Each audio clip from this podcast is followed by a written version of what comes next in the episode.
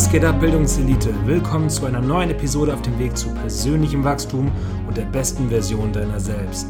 Triff faszinierende Menschen, erweitere deinen Horizont und denke outside the box. Denn Bildung ist unser höchstes Gut. Mein Name ist Torben und ich wünsche dir viel Spaß mit dieser Folge.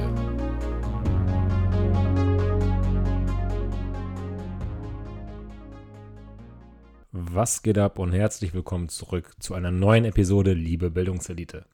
In einer Fragerunde bei Instagram hatte ich nach Wünschen und Empfehlungen für Podcast-Gäste gefragt und kam der Name Klotz auf. Und ich fragte mich, wer ist eigentlich dieser Klotz? Und seit neuestem taucht dieser Name auch immer wieder in der Fitnessszene auf und hat tatsächlich auch namhafte Sponsoren an der Seite wie Rain Energy oder HPN oder Climax oder Legal Power, den Klamottenhersteller. Und ich fragte mich, wer ist dieser Mann? Warum wird er gesponsert, wenn er noch gar nicht so bekannt ist? Was steckt hinter ihm und wo kommt er her? Und genau darum geht es in dieser Episode. In dieser Episode rede ich mit Felix, wie er eigentlich heißt, über seine Kindheit sowie seine wilde und zeitweise harte Jugend. Trotz Hänseleien in der Schule, Armut, falschem Umgang und wilden Partyeskapaden war Bodybuilding stets der Halt und die Konstante in seinem Leben. Jetzt versucht Felix, sich neben seinem normalen Job ein Standbein in der Fitnessszene aufzubauen. Klotz gewährt uns heute dabei nicht nur Einblicke in die Zusammenarbeit mit seinem ähm, Coach Boss Kienzel, sondern auch, wie er mithilfe seines besten Freundes Rosenberg, aka Rosie, im Social Media Bereich erfolgreich Fuß fassen will. Seid gespannt auf eine neue Folge mit einem neuen Gesicht der Fitnessszene, das ihr hier exklusiv kennenlernen dürft. Viel Spaß jetzt! Was geht ab, Bildungselite, und herzlich willkommen zurück zu einer neuen Podcast-Episode. Wer den jungen Mann gegen mir gegenüber nicht wiedererkennt, es ist Felix oder besser bekannt als Klotz. Hallo ja. Felix, wie geht's? Puh, alles bestens, ich kann mich nicht beklagen. Sehr schön. Ähm, der Grund, warum ich dich in den Podcast holen wollte, ist eigentlich relativ witzig. Ich habe vor ein paar Tagen eine Fragerunde gestartet mhm. und ähm, habe einfach mal nach neuen Inspirationen und Gästen für meinen Podcast gefragt. Und dein Name wurde tatsächlich dreimal erwähnt. Und ich habe deinen Namen natürlich auch schon mal gehört, nämlich im Podcast von Alex, wo er dich irgendwie als Teammitglied bei HPN gesigned hatte. Echt? Ja, ich glaube, er hat das einmal gedroppt, so einen Nebensatz.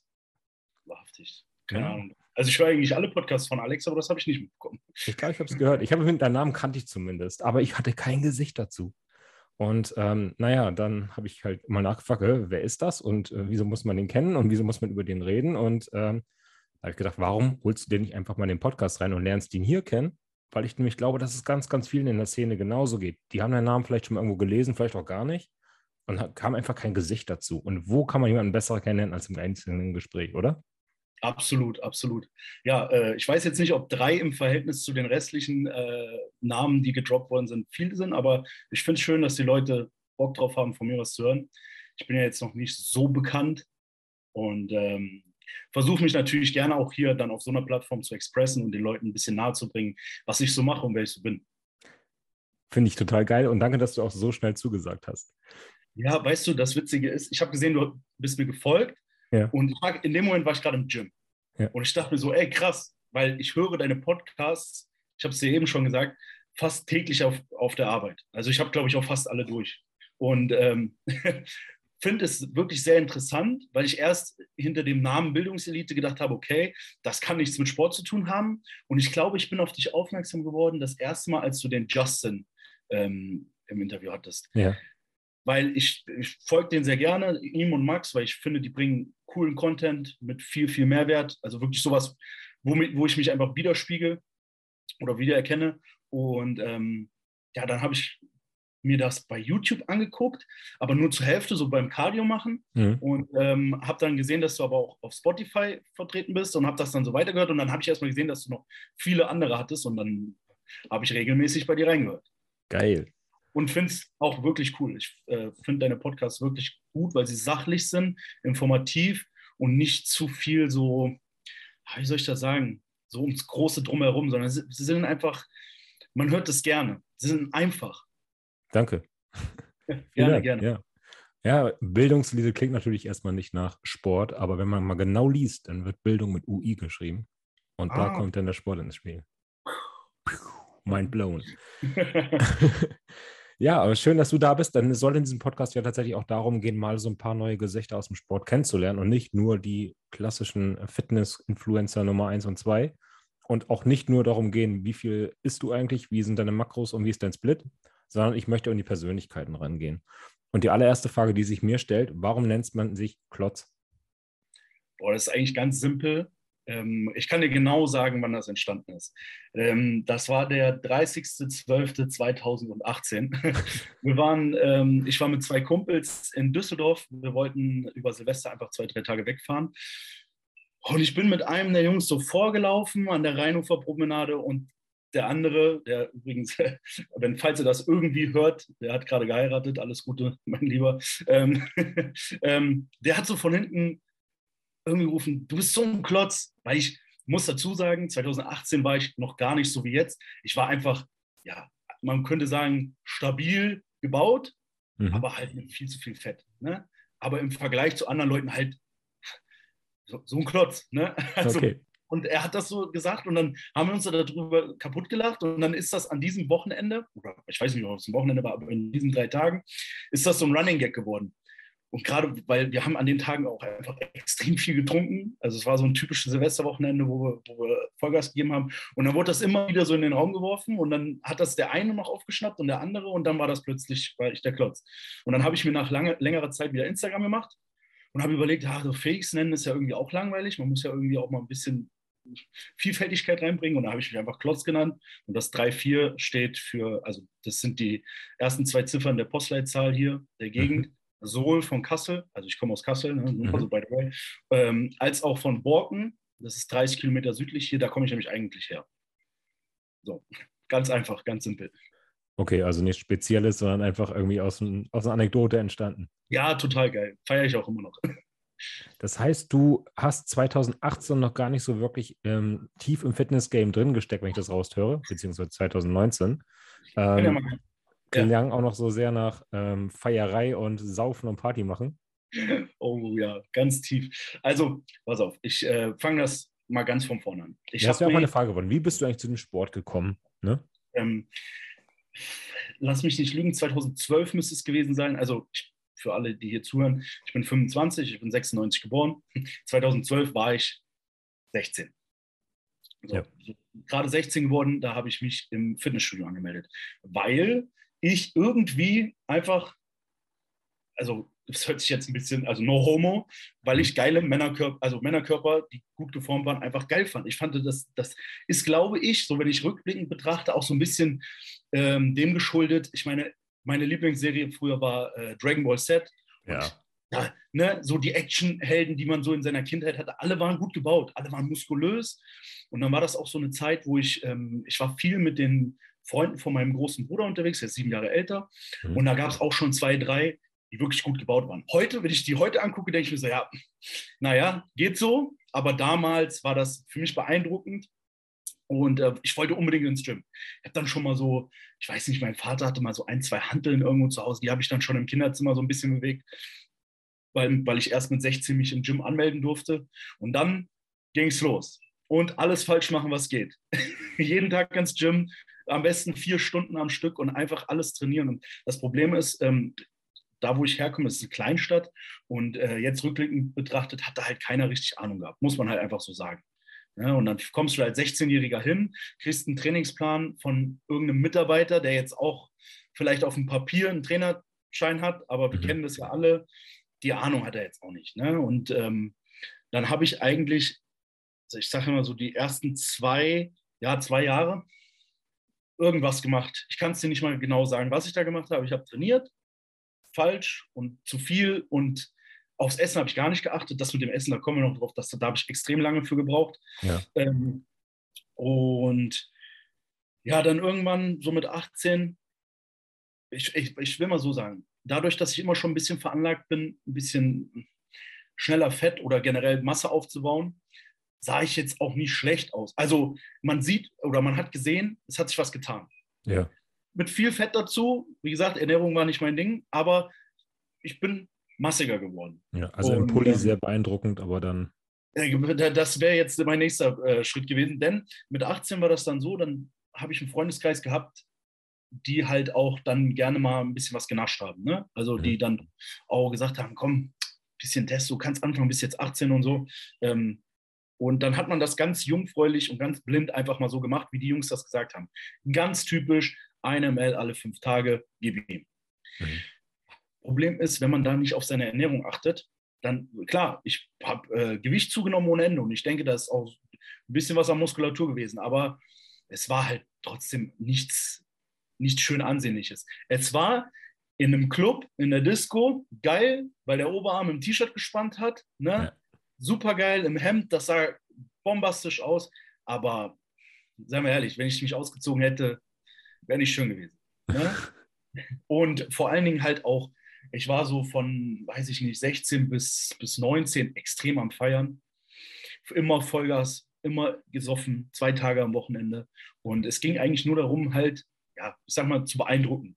Bisschen dicken Arm, bisschen gut Körper. Aber ich war immer regelmäßig im Training. Ich glaube, ich kann mich nicht zurückerinnern, dass ich mal so ein, obwohl doch, irgendwann kam dann ein Schnitt, wo ich mal ein paar Monate nicht trainiert habe, aber ich habe schon von, von 16 bis 22, ich war immer mindestens zwei, dreimal die Woche im Gym. Außer wenn ich jetzt krank war oder so. Ja. Aber ich habe immer Sport gemacht. Also man muss auch dazu sagen, ich habe ähm, von meinem fünften Lebensjahr an bis zum 18. Fußball gespielt und Tennis gespielt und ich habe schon jegliche Sportarten mal durchgemacht, weil ich eigentlich immer sehr sportlich ambitioniert war und Gefallen dran hatte. Ähm, ja, aber ich war nie der dünne Junge oder so. Ich war eher der, eher der etwas korpulentere und deswegen bin ich irgendwie beim Fitness dann auch so hängen geblieben. Abgesehen davon, dass es mich beeindruckt hat, ähm, war das Körperformen auch mir dann ja so am nächsten, weil ich halt nie so diesen, also ich war halt als Kind immer ein bisschen mackelig und ich habe auch mit 14, 15 auch mal ein Jahr lang mich nicht getraut, mein T-Shirt am, am See auszuziehen, weil das halt nicht schön war. Und deswegen war dieses, dieses Bodybuilding, also dieses Körperformen, dann irgendwo mir am nächsten und das, was ich auch am meisten wollte. Ja. Ne? Und ähm, naja, auf jeden Fall dann so mit 18 angefangen Stoff und alles war, naja, mehr schlecht als recht.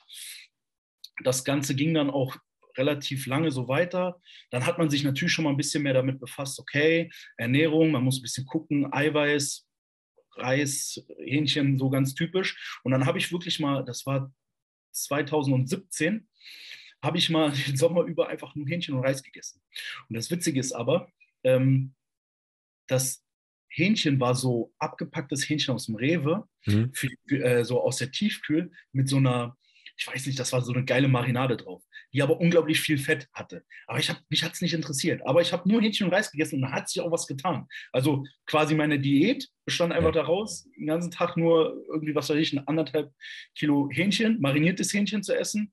Und ich kann dir nicht genau sagen, wie viel Reis, aber immer Reis dazu. Und das war okay. In ja. dem Moment dachte ich so, ey, cool, da tut sich was.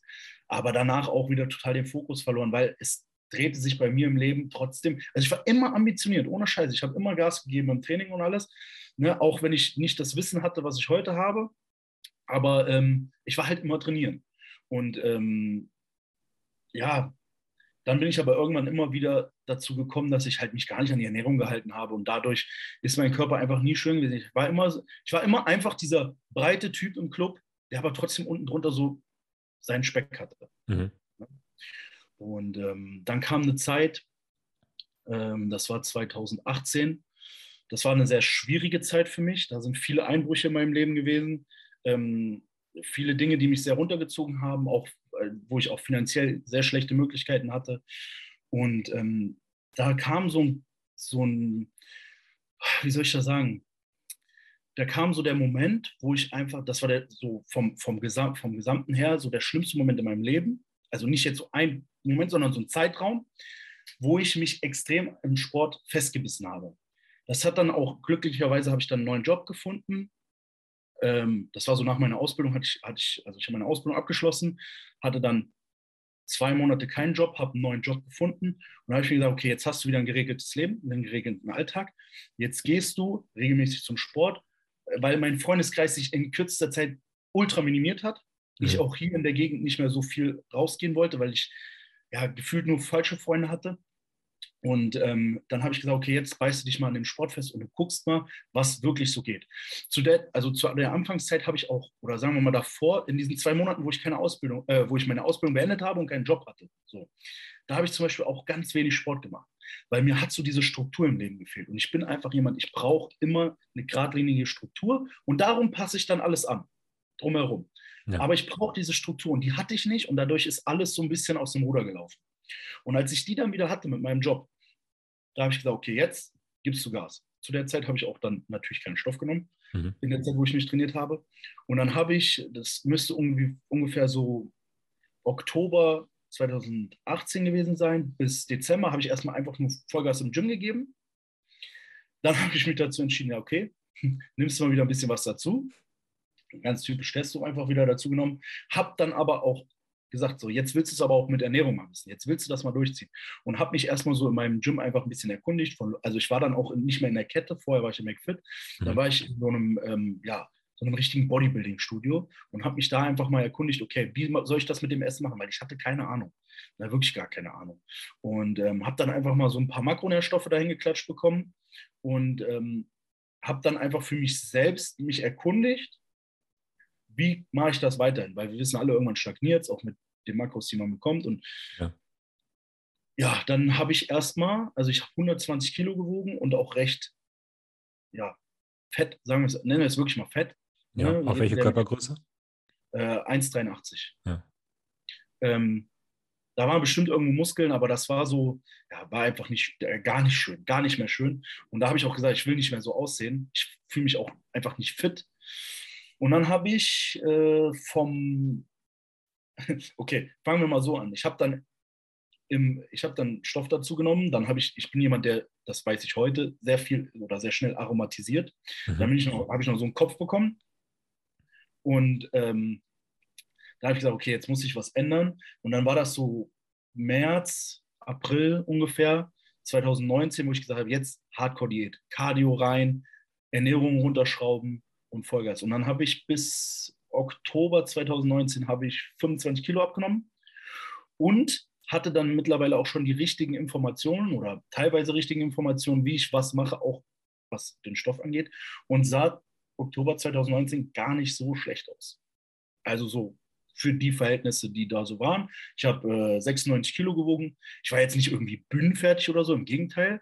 Ich mhm. hatte da wahrscheinlich so, weiß nicht, denke schon, dass ich im einstelligen Körperfettanteilbereich war, also prozentual gesehen. Ja. Ähm, und Adern kam raus, ich hatte ein Sixpack und das war für mich erstmal was ganz Neues. Ich hatte nie vorher ein Sixpack und das war für mich so, da war ich richtig stolz. Und dann war sowieso das Feuer komplett entfacht, ähm, weil dann halt ich irgendwie so auch in die Szene gekommen bin. Ich habe immer so ein bisschen dann bei Instagram ein bisschen was gepostet und so und auch schon versucht, so ein bisschen. Ich finde, es gibt immer zwei Auftreten eines Menschen, der Instagram hat. Entweder so ein typischer, hey, ich zeige meinen Freunden, was ich so einen Tag mache, ja. oder, du, oder du trittst auf als jemand, der will der Öffentlichkeit was zeigen. Ja. Und dieses, dieses Auftreten habe ich dann irgendwie an den Tag gelegt. Und dann kamen auch so die ersten 1000 Follower und dann kam hier und dann ist das so gewesen, dass äh, ich so ein bisschen in die Szene reingekommen bin durch, und das verdanke ich ihm alles, muss ich wirklich sagen, durch meinen besten Freund, der liebe Rosenberg, der eine oder andere wird ihn kennen, Rosie, Papa Rosie. Ähm, wir haben uns in, in 2019 kennengelernt, er ist nach Kassel gezogen und ähm, ja, dann haben wir so zusammen unser Ding gemacht und ähm, er hat mir ganz viel Wissen übertragen oder übermittelt, was er so hatte, hat mich ein bisschen an die Hand genommen. Und, Wissen äh, hinsichtlich Bodybuilding oder hinsichtlich äh, Influencer? Sowohl als auch. Mhm. Also er ist, er ist was, was so, ähm, also er ist nicht der größte Influencer, aber ja. er hat, was so Strukturen angeht und was so Marketing angeht, ähm, extrem was auf dem Kasten. Unglaublich. Mhm. Das sieht man auch jetzt. Ich weiß nicht, wer von euch das so verfolgt. Ähm, der ist jetzt bei Evo vom Brosep und hat dort auch so eine Stelle, wo er genau diese koordinativen Dinge macht. Und das ist einfach genau sein Ding das ist genau sein Ding. Und da habe ich halt von profitiert, weil ich jemanden hatte in meiner greifbaren Nähe, der mir sowohl Social Media als auch Dinge im Bodybuilding näher bringen konnte und wirklich aktiv näher bringen konnte. Ja. Nicht jemand, den du mal alle paar Tage fragst oder so oder mal im Gym triffst, hey, kannst du mir mal helfen, sondern jemand, der mir wirklich tagtäglich gesagt hat, mach mal so, probier mal so. Und im Endeffekt ist es ja sowieso immer so ein bisschen Trial and Error. man probiert es und bei dem einen funktioniert es besser, bei dem anderen weniger. Ja, und ähm, um dann anschließend, also das ist so, wie bin ich jetzt so an dem, auf dem Weg gekommen, den ich jetzt bin. Ja. Wie gesagt, vorher war viel Alkohol, viel Feiern, alles dabei. Und ähm, da habe ich aber so dann 2019 richtig Bock bekommen, Gas zu geben, sowohl körperlich als auch Social Media technisch. Ja. Gehen wir dann nochmal ein paar Schritte zurück. Ich würde gerne nochmal zu deiner Kindheit ja. kommen. Sorry für den Monolog. Ich dachte einfach nur, Macht ja nichts. dass man Schwall. Macht ja nichts. Ähm, gehen wir nochmal zurück zu deiner Kindheit. Du hast halt gesagt, dass du damals auch immer so ein bisschen äh, chubby unterwegs warst. Ähm, wie bist du bei den Mitmenschen angekommen? Wurdest du da von denen ein wenig gehänselt? Haben sie sich trotzdem akzeptiert? Oder? Guck mal, das, das wissen nicht viele Leute, ne? weil das, ich bin jemand, ich würde von mir selbst behaupten, dass ich eine starke Persönlichkeit bin. Ja. Und ich, dass ich, also ich bin keiner, der jetzt sich groß drüber aufregt oder drüber Gedanken macht, wenn mich jemand beleidigt oder irgendwie oder mich versucht irgendwie schlecht zu machen oder so. Ne? Und glaube ich nur, ich weiß leider, wie Kinder sind, deswegen frage ich. Genau, genau. Und ähm, aber ich war, soll ich dir sagen, was mein, was mein äh, Spitzname war? Heute kann ich drüber lachen. Also damals war es irgendwie auch so, dass ich drüber lachen konnte, aber es war irgendwie, wenn man drüber nachgedacht hat, schon echt ekelhaft. Ähm, Mikey bezogen auf Disneys große Pause. Ja. Hast du geguckt? Mhm. Der, ja, dicke Mikey. Ne? Das, war mein, äh, das war mein Spitzname. Und ähm, wie gesagt, ich habe das nie groß an mich rangelassen. Ne? Aber wenn man so drüber nachdenkt, war es schon irgendwie, ja, wie Kinder halt so sind. Ne? Aber ja. das war nicht so Kinder, das war eher so Jugendzeit. Ne? Irgendwie das ja. ab siebte, achte Klasse. Ich glaube, da kommt auch so ein bisschen der Drive her, dann zu sagen, dass man halt diese Körperbilder, die du ja, ja als absolut. Vorbilder genommen hast, ne, erreichen zu wollen.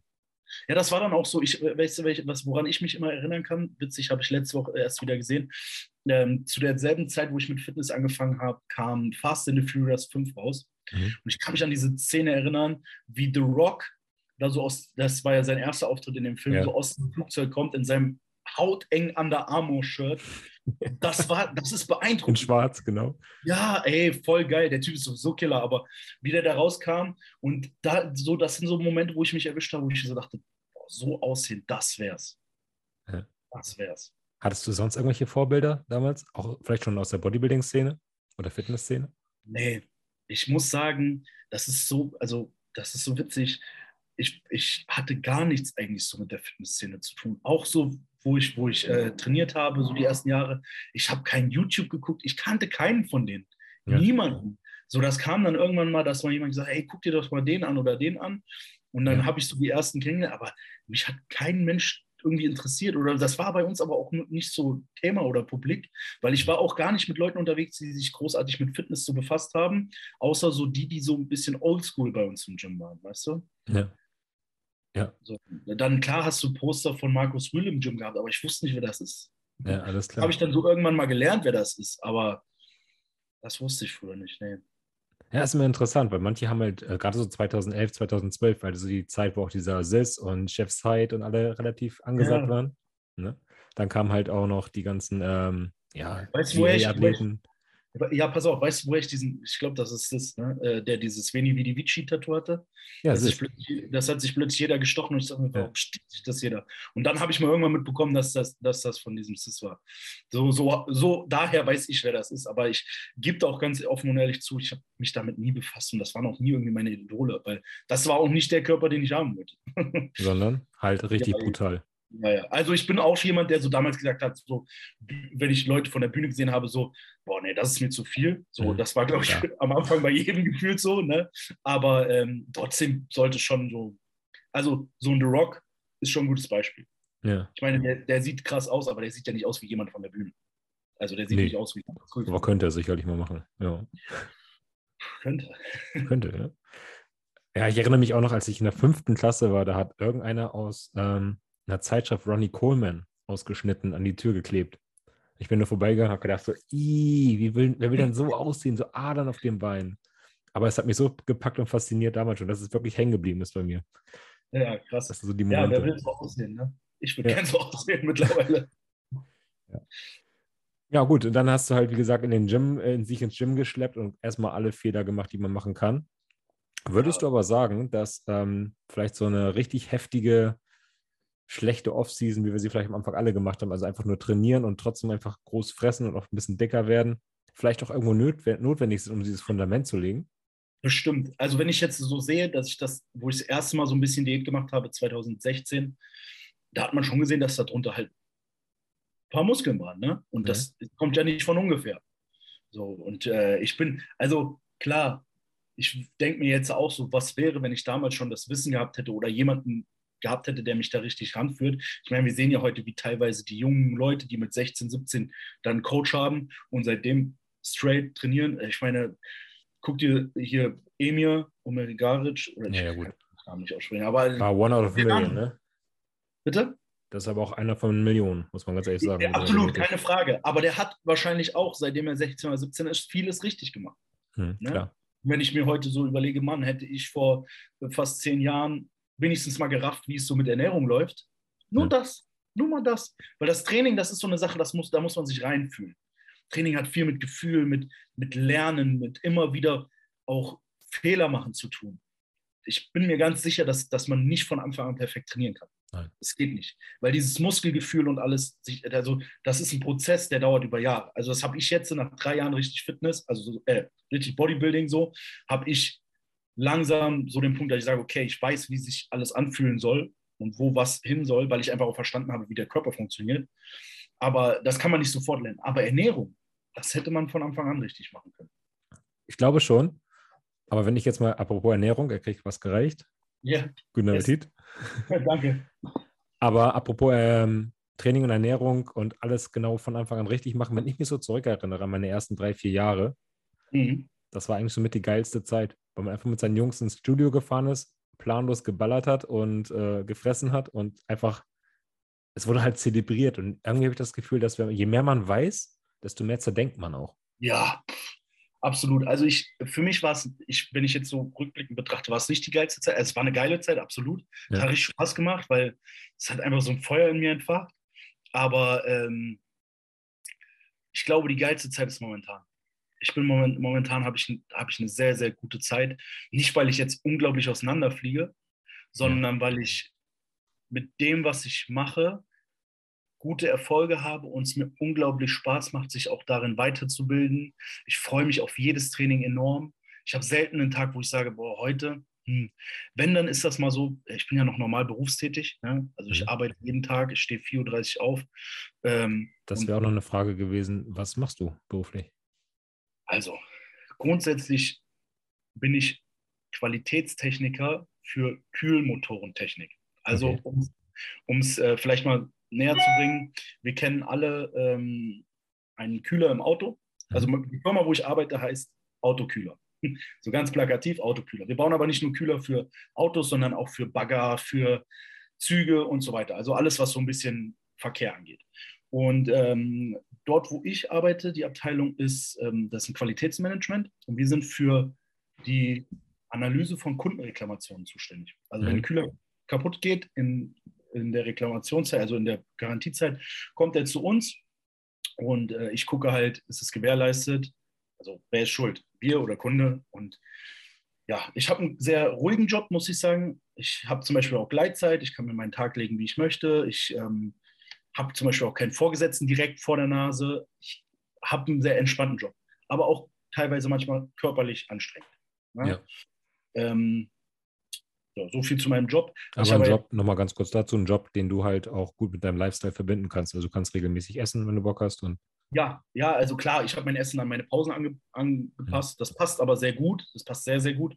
Und äh, wie ich vorher schon gesagt habe, ich bin halt ein Strukturmensch und ich passe mir meine Struktur so an. Klar wäre es toll, länger zu schlafen, ne? weil es, mhm. also wenn ich 4.30 Uhr aufstehe, dann ist einfach Grundvoraussetzung, dass ich 22 Uhr spätestens im Bett liege. Mhm. Ne? Das klaut einem natürlich so ein bisschen was vom Tag. Aber pff, mir ist ja Sport wichtiger, als irgendwie abends eine Stunde länger Netflix zu gucken. Ja. Dementsprechend ähm, habe ich das halt daran angepasst. Und ja, im Vergleich zu anderen Jobs ne, kann ich das schon viel besser mit meinem Lifestyle vereinbaren.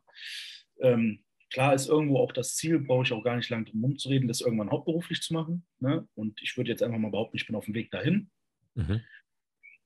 Aber wer weiß, was die Zeit bringt. Und solange ich noch beides vereinbaren kann, ohne großartig darunter zu leiden, ja. finde ich es auch okay. Weil das, das ist jetzt auch eine gute Überleitung, weil ich wollte gerade sagen, das Einzige, wenn ich mal manchmal nach der Arbeit, also wenn ich, wenn ich einfach wirklich einen anstrengenden Tag hatte, viel laufen bin oder auch teilweise, wenn ich Kühler schleppen muss oder sowas, dann ist das halt auch mal körperlich anstrengend. Nicht so oft, aber manchmal. Und das ist so der einzige Grund, wo ich manchmal sage, so, boah, Training jetzt, ich bin eigentlich echt kaputt. Aber dann hief ich mich trotzdem ins Training und schaff's mindestens das Level zu halten vom letzten Mal, wenn man jetzt progressiv an die Sache rangeht. Und, ähm, aber ansonsten habe ich immer Bock aufs Training. Da waren wir. Ja. Ich habe immer Bock aufs Training und deswegen ist das momentan irgendwie so die geilste Zeit, weil ich auch selber schaffe, mich so stetisch weiterzuentwickeln. Also sowohl körperlich als auch einfach vom Wissen her. Das ist einfach das ist geil momentan. Das macht mir richtig Spaß. Du bist aber beim Stefan, richtig? Ja, ich bin auch bei Stefan Kienzel. Ich bin jemand, also ich mache daraus kein Geheimnis, aber ich bin jemand, der das nicht so nach, offen, äh, nach außen kom kom ja. kommuniziert. So. Also ich, klar, ich bin stolz darauf, bei Stefan zu sein. Ich äh, bin auch super zufrieden. Ich bin auch schon, ich, seit wann bin ich bei Stefan? Also bevor er seinen Hype hatte, auf jeden Fall. Ja. Ja. So, bevor er seinen Hype hatte. Ähm, auch ganz witzig, mich hat damals an Stefan nicht unbedingt vermittelt, aber den letzten Touch hat äh, William mir damals gegeben. William mhm. sollte auch, glaube ich, jeder kennen. Ich war damals mit ihm in Kontakt. Er war bei Stefan und äh, ich fand das beeindruckend, William seinen Werdegang. Und man hat dann auch so langsam schon bei Tobias Hane was von Stefan gehört und Fabian Mayer, alles Leute, die ich verfolgt habe. Und dachte mir so, okay, der passt zu mir, weil ich zum Beispiel auch die Ansicht habe, ich möchte keinen Coach haben, der selber noch Athlet ist. Mhm einfach, ich weiß, dass es super Athleten gibt, die coachen. Ne? Das soll nicht heißen, dass die irgendwie schlechter sind, sondern ich möchte einfach für mich wissen, dass der Mensch sich nicht um sich selber noch als Athlet mehr kümmert als um mich. Weißt du, was ich meine? Weil am Endeffekt denkt jeder immer so ein bisschen an sich selber. Ganz mhm. tief im Herzen. Auch wenn jeder sagt, nein, nein, es ist irgendwo so. Mhm. Und ähm, das hat damals mit Stefan super gepasst und ähm, William war bei ihm im Coaching und da habe ich gefragt, ey William, so wie sieht's aus? Kannst du mal da nachfragen? Oder ich glaube, er hat sogar von sich selber gesagt, hey, schreib Stefan mal. Und dann hat er damals, glaube ich, geschrieben, hey, da der Felix, der Klotz, der äh, ist ein Kumpel von mir, das ist ein guter so. Guck mal. Und dann hat Stefan ihm, glaube ich, damals geantwortet, ja, den habe ich schon auf der Liste. Ach, und, äh, ja, witzig. Und dann, äh, Nee, weil du ja sagtest, dass du ein Level halten kannst. Deswegen hatte ich sofort in dieses Hit-System gedacht, wo es halt darum geht, Progress zu machen und jedes Mal stärker zu werden. Du fährst nee. wahrscheinlich auch dasselbe selbe Training. Ja, ihn, ne? absolut. Ich liebe Hit-Training. Ich bin ja. absoluter äh, Fan davon. Wobei ich aber trotzdem gewissermaßen andere Techniken manchmal einbaue, weil ich glaube, zum Beispiel, also bei mir zum Beispiel ist einfach so, ich habe ähm, relativ schlechte seitliche Schultern. Ne? Mhm. Ich habe nicht die Kanonenkugeln und ähm, ich habe für mich gemerkt, dass dieses Hit dann nicht sinnvoll ist, weil man sich zu schnell dann auch verliert da drin, immer stärker werden und dann, wobei, aber man muss ja jetzt mal kurz eingreifen, dieses progressive Training hat ja nicht immer was nur mit Kraft zu tun. Ne? Also wenn du schaffst, mit demselben Gewicht, selben Wiederholungszahl, mehr Muskeln anzusteuern, dann hast du auch Progress gemacht, nur nicht, nur nicht in deinem Blogbuch als sofort sichtbar. Ne? Ja, aber vielleicht eine Ausführung oder so, genau. genau. Das ist immer das, was so ein bisschen Trugschluss ist, so, ja, du musst ja immer stärker werden, wie willst du irgendwann mal 1000 Kilo Bankdrücken machen, so nach dem Motto. Mhm. Ne? Aber eigentlich ist es das Ziel, besser zu werden in dem, was man macht, mit dem, was man macht, mit weniger Gewicht, würde ich jetzt sogar sagen. Mhm. Also klar, stark zu werden oder stärker zu werden über einen Zeitraum, aber es gibt ja dann auch irgendwann in der Diät zum Beispiel, ist bei mir sind die Gewichte auch zurückgegangen und da musste ich mich dann wieder hocharbeiten. Ne? Also du machst auch mal einen Schritt zurück. Ja. Aber das ja. ist, glaube ich, ein Thema, da könnten wir hier vier Stunden drüber reden. Ja. Die, Diskussion, die Diskussion führe ich oft, oder was heißt Diskussion? Dieses Thema habe ich oft, dass Leute dann sagen, ja, das kann ja gar nicht funktionieren auf Dauer, aber doch, es funktioniert. Und da habe ich, ich auch ganz Spaß wichtig, was du gerade gesagt hast, dass du es halt auch bei anderen, manchen Übungen halt nicht machst. Denn ich war tatsächlich ja, man, also, auch. Ich bin kein Fan von Schwarz-Weiß-Denken. Ja. Ich war auch ein halbes Jahr bei Stefan. Ach, echt? Ja, leider hat halt der Lockdown dann unsere Zusammenarbeit so ein bisschen gekillt, weil ich hatte keine mhm. Möglichkeit mehr zu trainieren. Habe halt gedacht, okay, warum soll ich jetzt noch weiter jemanden bezahlen, der mir sagt, mach das und das Homeworkout. Und ähm, das hat sich also gezogen mit dem Lockdown, dass ich dann halt gesagt habe, du Stefan, ja, erstmal, ich komme wieder vielleicht. Also momentan bin ich Coach los. Aber ähm, ich habe halt auch gemerkt, bei vielen Übungen hat das super funktioniert. Ne? Bei einer Beinpresse, bei einer Kniebeuge, beim Bankdrücken, da ging es mit der Progression. Wenn auch langsam, ging es echt super. Aber sowas wie Seitheben, wie du schon sagtest, da dann irgendwie eine Progression reinzukriegen oder halt auch generell irgendwie so im Hitsystem Seitheben zu trainieren, fand ich halt immer ein bisschen doof, muss ich ganz ehrlich sagen. Ne? Ist ja. komisch, ne? Also ich muss sagen, ähm, progressiv arbeiten sollte man ja sowieso generell. Ja, also du solltest ja nie, nie äh, versuchen, nur dein, dein Gewicht oder dein Trainingsgewicht zu halten, aber halt anders. Ne? Also zum Beispiel, ich kann ganz easy sagen, ich mache bei ähm, Schultern zum Beispiel, mache ich dreimal dasselbe Gewicht, auch ins Versagen, aber einfach in höheren Wiederholungsbereich. Genau. Ja, also nicht dieses 5 bis 9, sondern ich versuche halt beim ersten Mal bis 15 zu kommen beispielsweise, beim zweiten Mal irgendwas zwischen, ich sage jetzt mal so 10 und 12 und beim dritten so zwischen 8 und 10. Und dann mhm. fühle ich mich einfach, also fühle ich die Schulter viel besser, weil durch den Blutfluss, also durch die mehreren Wiederholungen logischerweise besserer Blutfluss und äh, habe das Gefühl, dass ich das dann besser spüre und den Muskel mehr verausgabt habe ähm, und mehr Reiz gesetzt habe, dementsprechend natürlich auch, als wenn ich äh, dann zwei Sätze mache, fünf bis neun. Gerade bei Schultern fünf bis neun kommt schon mal ganz schwierig an, finde ich. Also ja. habe ich nie so richtig dann Muskelgefühl gehabt, egal wie sehr ich auf die Technik geachtet habe.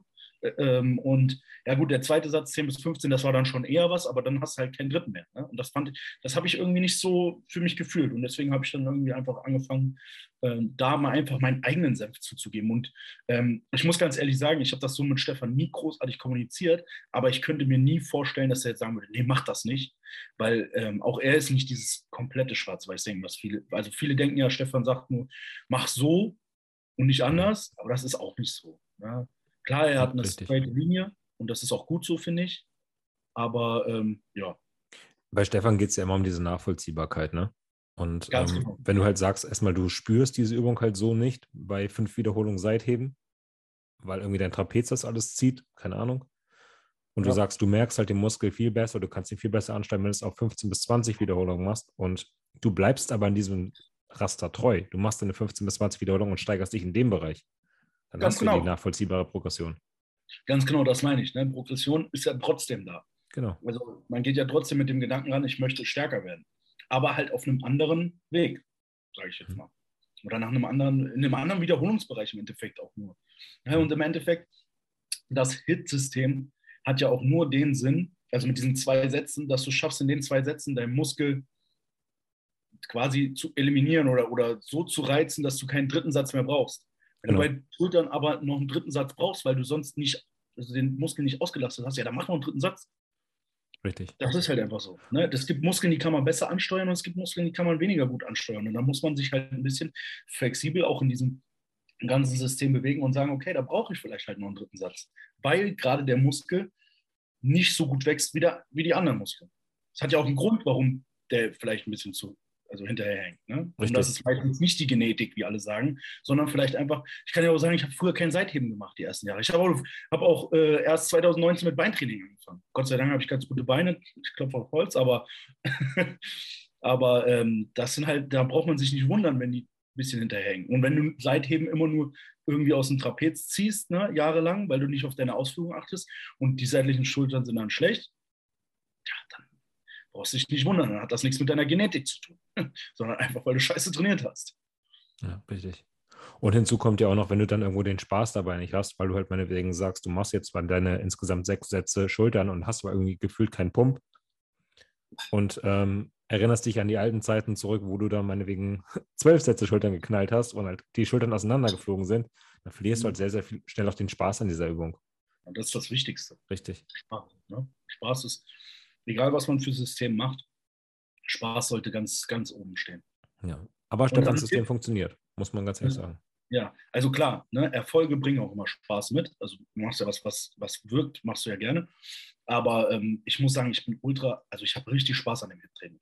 Hm. Ich habe richtig Bock darauf, auch manchmal vor so einem äh, Hakenschmidt-Satz da mehr oder weniger Angst zu haben. Angst im Sinne von, okay, ich muss das jetzt machen, das wird richtig fucking hart, aber das wird geil. Ja da habe ich Bock drauf. Da bin ich, da bin ich richtig geil drauf. Muss man für geboren sein, das stimmt schon. Ja, da denke ich auch abends im Bett schon. Morgen oh, Hakenschmidt, da musst du einen Rap mehr rausholen. Dann geht's da ab. Ja. Bist du dann auch so einer, der halt sagt, so, ähm, ich muss jetzt diese Wiederholung mehr schaffen und dann auch die Form ein bisschen drunter leidet? Oder bist du schon wirklich so von Stefan gepolt worden, dass du sagst, nein, die Form ist erstmal das Wichtigste und wenn ich halt keine Steigerung schaffe, dann ist es halt heute so? Mmh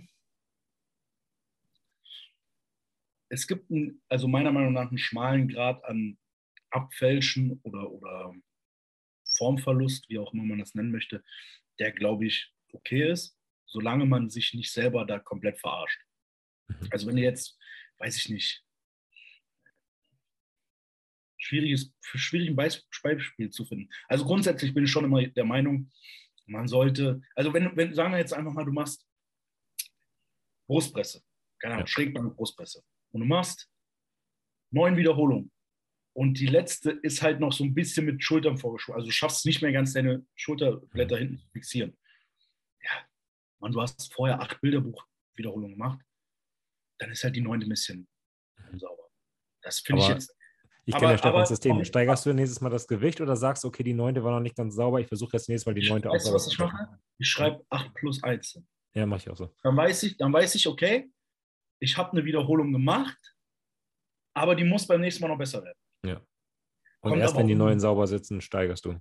Ja, kommt aber auch ein bisschen immer drauf an, welche Übung und wie, wie sehr ist das wirklich abgefälscht gewesen oder, ne, das ist so ein bisschen, ist ein kleiner Spielraum. Also ich bin auch jemand, der wirklich sagt, Form geht über alles, ne? weil nur dann schaffst du es auch wirklich zu reizen. Aber ein bisschen Variablen hat man, glaube ich, schon immer noch ein bisschen. War Stefan dein erster Coach? Hm, ja. ja. Also ich hab, äh, muss ganz ehrlich sagen, ich hatte vorher ein bisschen Kontakt mit Kevin Gebhardt mhm. und hatte äh, bei ihm, glaube ich, dann mal so einen Ernährungsplan gekauft. Oder was heißt gekauft? Ja, doch, gekauft, muss man ja sagen. Ähm, zweimal auch dann nochmal drüber gucken lassen, hat er mir angepasst und so. Aber es war kein Coaching. Und ähm, dann bei Stefan war dann das erste Mal so, dass ich wirklich mit jemandem zusammengearbeitet habe. Die beste Entscheidung bisher.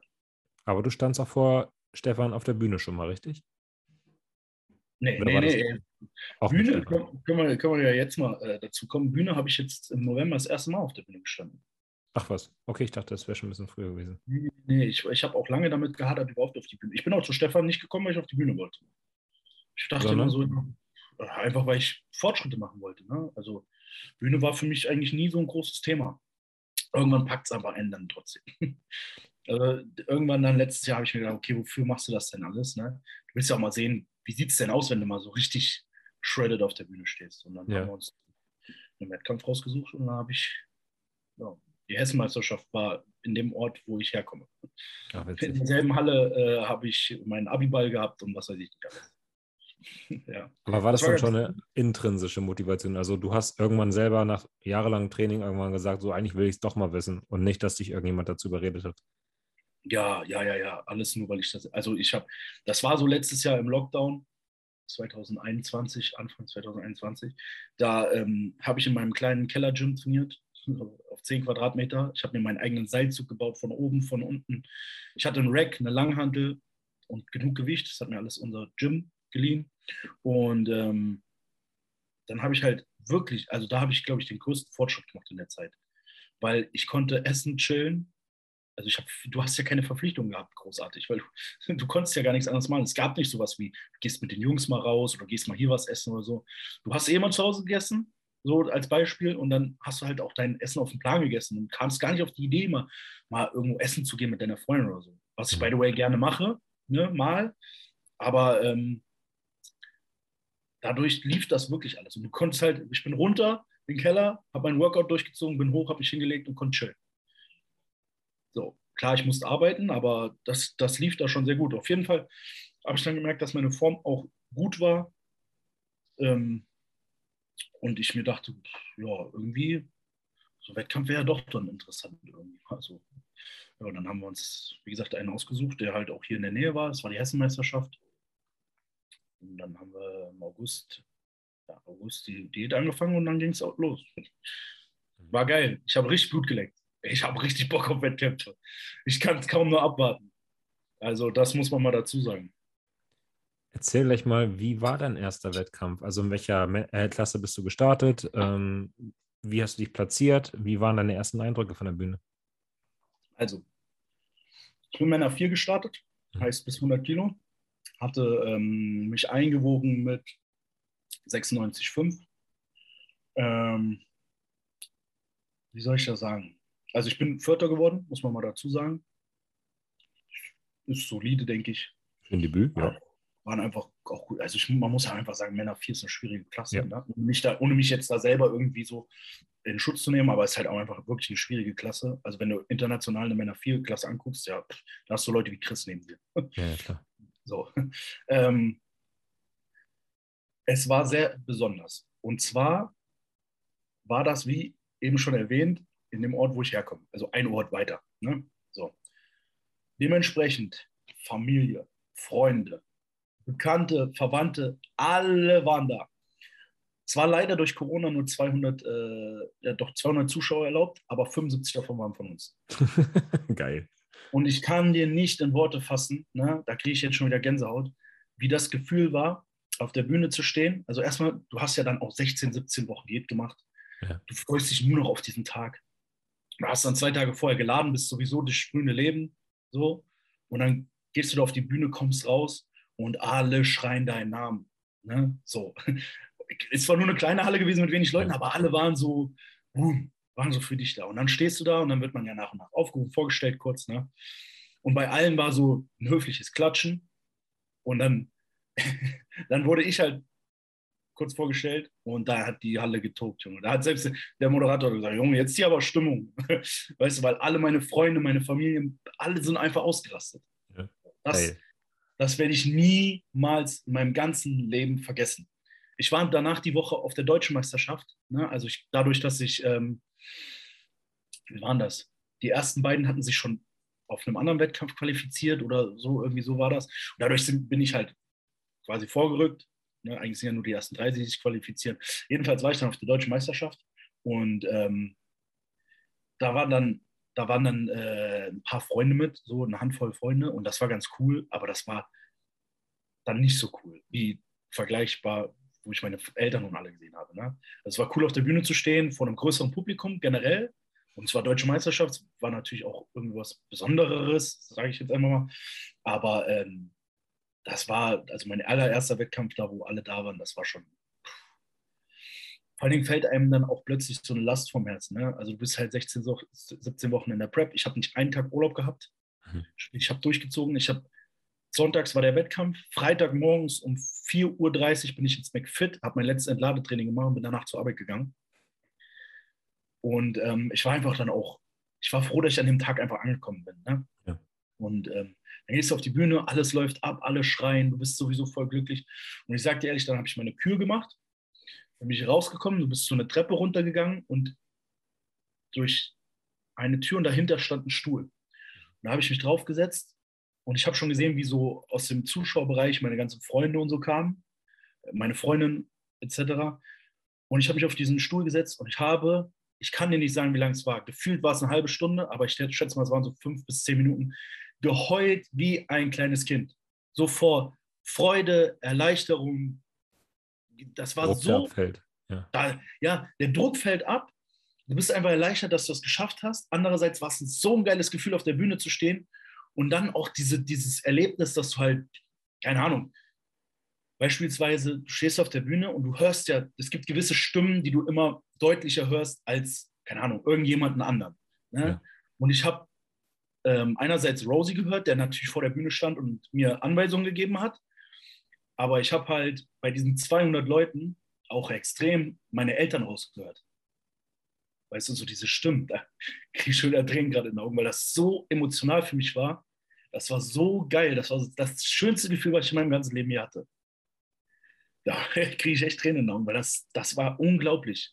Das war so, so geil. Und scheiß drauf, ob das nur eine Hessenmeisterschaft war oder ob ich Vierter, Letzter, Erster, scheißegal. Ja. Ja. Ich habe ich hab einen Tag lang gar nicht gedacht, dass ich Vierter geworden bin. Ja. Also ich wusste es natürlich, klar, aber mich hat die Platzierung gar nicht interessiert. Wen juckt's? ich sage dir, wie es ist. Ich gehe davon aus, dass ich niemals Profi werde. Ich habe strukturelle Schwächen. Äh, also, du verstehst, was ich meine. Das ist nicht ja, mein ja. Ziel. Das ist nur mein Ziel. Ich habe strukturelle Schwächen. Ich bin für, meine, für mein Gewicht ein bisschen zu groß. Wir wissen, dass es als großer Bodybuilder hat man es immer ein bisschen schwerer. Und deswegen habe ich auch nie, klar, ich will gewinnen. Ich bin da hingegangen, um zu gewinnen. Ne? Aber ich bin auch Realist und weiß, wenn da jemand steht, der die 100 Kilo ausfüllt, mit drei Tage vorher gefastet am besten, der sieht halt immer besser aus als ich. Ne? Und der mhm. wahrscheinlich auch schon, da war, ähm, ich weiß nicht, wie heißt, Ilario, glaube ich, der Mann, der Typ war Weltmeister. Mhm. So ist doch noch, also klar, wenn ich richtig gut gewesen wäre oder besser gewesen wäre, als, als ich es war, hätte ich vielleicht auch eine Chance gehabt. Aber da sind halt Leute gewesen, die deutlich mehr Erfahrung hatten. Und da ging es mir dann irgendwann nicht mehr ums Gewinnen, sondern um diesen Moment zu leben. Und den habe ich gelebt wie keinen zweiten. Und das werde ich nie vergessen, weil es mir dann gar nicht mehr ums Gewinnen ging. Die, da oben zu stehen, meine Freunde, meine Familie dazu haben, das war mein, das war mein Gewinn. Klar, jetzt. Das ist gerade so, so schön zu hören, weil man begleitet ja dann immer auch mal Athleten über Instagram in ihrer Prep und äh, man liest immer diese Sprüche, go for Pro, hol dir die Pro-Card, hol, was dir zusteht, bla bla. Und ich schreibe immer nur, hab Spaß, genieße es. Du hast hier gerade 18 Wochen den Arsch aufgerissen, geh da jetzt rauf, saug die Momente auf und sorg dafür, dass du das nie mehr in deinem Leben vergisst. Geh da raus und saug einfach diese Eindrücke auf. Darum geht's. Das sind die Momente, die das Leben lebenswert machen. Weißt du, also 100% recht. Es gibt Leute, natürlich, wenn du weißt, du bist einfach was Besonderes, du siehst verdammt Klar. gut aus. Ne? Chris als bestes Beispiel. Natürlich ist der jetzt mit vollem Fokus auf die Pro-Card. Ist doch klar, ist auch gut so. Der hat auch die Chance dafür. Aber ich will das auch niemand, ich will das niemandem böse, wenn er das sich als Ziel nimmt, voll geil. Jeder muss seine eigenen Ziele haben. Ne? Wie er sein Ziel definiert, ist geben das seine. Aber es, ich habe das Gefühl, es geht nur noch darum nur noch, hey, Broker hier und Broker hier und alle gehen ins Ausland, machen Wettkämpfe und ja. weiß nicht. Also ist, das ist nicht, mein, nicht meine Intention. Ne? Ja. Also klar, ich ähm, gehe irgendwo hin, egal auf welchem Wettkampf ich gehe, ich gehe immer mit dem Ziel zu gewinnen. Ich gehe immer, oh, kleine, ähm, äh, kleine Geschichte, ich habe zwei oder drei Wochen vor der Hessenmeisterschaft habe ich ein Hotel gebucht für die deutsche Meisterschaft in Wiesloch weil ich gedacht habe, ja, da fahre ich hin. Natürlich, natürlich fahre ich dahin. Ne? Nicht, also, das, das, nicht, weil ich dachte, ich bin der Beste, aber einfach, weil ich, natürlich wollte ich gewinnen. Das ist mein Ziel. Wenn ich irgendwo hingehe, will ich gewinnen. Ganz einfach. Und deswegen habe ich auch vorher ein Hotel gebucht, weil ich gesagt habe, Mann, es gibt, kein, es gibt keinen Kompromiss. Da muss ich hin, ich muss abliefern, ich muss da hinkommen. Und, ähm, aber ich, ich versteife mich nicht so darauf. Weißt du, so dann, auch gerade, wie gesagt, als das dann so gewesen ist mit meiner Familie und so, da war ich dann einfach glücklich, dass, dass das so abgelaufen ist, wie es abgelaufen ist. Ja, richtig. Und Wegen diese Familiensituation hättest du niemals gehabt, wenn du halt auf dem Pro-Qualifier in Alicante geflogen wärst. Ganz, ganz genau das ist es nämlich. Ne? Und da kommen wir gleich zum nächsten Wettkampf. Ich weiß zwar nicht, ob das so sein wird, aber ich gehe jetzt einfach mal davon aus, dass die Hessenmeisterschaft wieder im Fritzlar im November stattfindet. Mhm. Oder sagen wir mal in Hessen und das ist einfach nur mal unmittelbar ein, zwei Stunden Fahrt nichts, was für jemanden ähm, großartig ein Aufwand ist. Und ähm, das werde ich wieder machen. Mhm. Auch wenn jeder zu mir sagt, ja, Guido, viele sagen ja, öh, blöder DBFV, alles nur irgendwie Geschiebe und hin und her. Keine Ahnung, mag sein, ne? Will ich gar nicht drüber urteilen, ist nicht mein, ist nicht mein, mein Job. Mhm. Aber was will ich denn irgendwo in Polen mich hinstellen, wo vielleicht ein, zwei Jungs mitkommen und meine Freundin und ich weiß aber, Männer viel in Polen, Alter, dann ist dabei sein alles. Ja. Also, ne, wie gesagt, meine Klasse ist dafür einfach auch viel zu stark, dass ich mich da hinstelle und sage, okay, da habe ich eine Chance zu gewinnen. Muss man als, einfach als Realist mal so ein bisschen so wahrnehmen.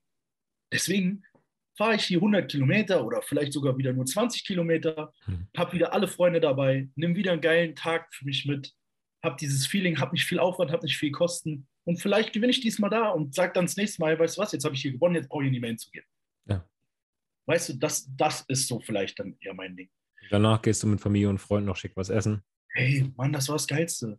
Ja. Die Jungs haben einen Tisch reserviert hier beim, beim äh, türkischen Restaurant um die Ecke. Da kamen wir hin, da war so Fleischplatten und Vollgas. Dann da haben wir gefeiert. Also im Sinne von gegessen, getrunken. Danach sind wir noch eine Pfeife rauchen gegangen. So. Das ist mein Leben. Das, darf, das war einfach geil. Das war mein Tag. Ja. Und solange das, du dich verbessert, hast du ja auch alles gewonnen. Ja, eben. Das ist ja der nächste Punkt. Ich habe mich das erste Mal selber in so einer Form gesehen. Ich war hm. beeindruckt, was da drunter steckt. Ich, ähm, wie gesagt, ich will weiter Wettkämpfe machen und ich habe auch das Ziel zu gewinnen. Ne? Das soll nie jemand falsch verstehen. Aber ähm, ich kann nichts, also ich will mich nicht umbringen für den Sport. Ich habe noch ein Privatleben, ich habe eine Familie, ich habe eine Freundin, ich habe Freunde, ich habe einen Job, ich muss das alles unter einen Hut kriegen und ich gebe trotzdem mein Bestes und für das, was es reicht, reicht's. Und wenn nicht, dann nicht. Mhm. Ist einfach so. Also, ja, das ist so meine Ansicht von dem Ganzen. Ne? Ja. Wie gesagt, klar sollte man Ziele haben, aber so dieses ständige, ich will Pro werden und sowas. Ja, und man hört halt einfach auch raus, dass du das Ganze für dich tust und nicht irgendwie für. Instagram. Ey, du kannst dir nicht vorstellen, wie sehr ich, wie sehr ich diesen Sport liebe. Hm. Wie sehr ich es liebe. Es ist einfach so, weißt du, das sind auch so Themen wie, also Social Media generell. YouTube zum Beispiel. Ich habe eine Zeit lang YouTube gemacht. Angefangen habe ich das mit äh, Rosie zusammen.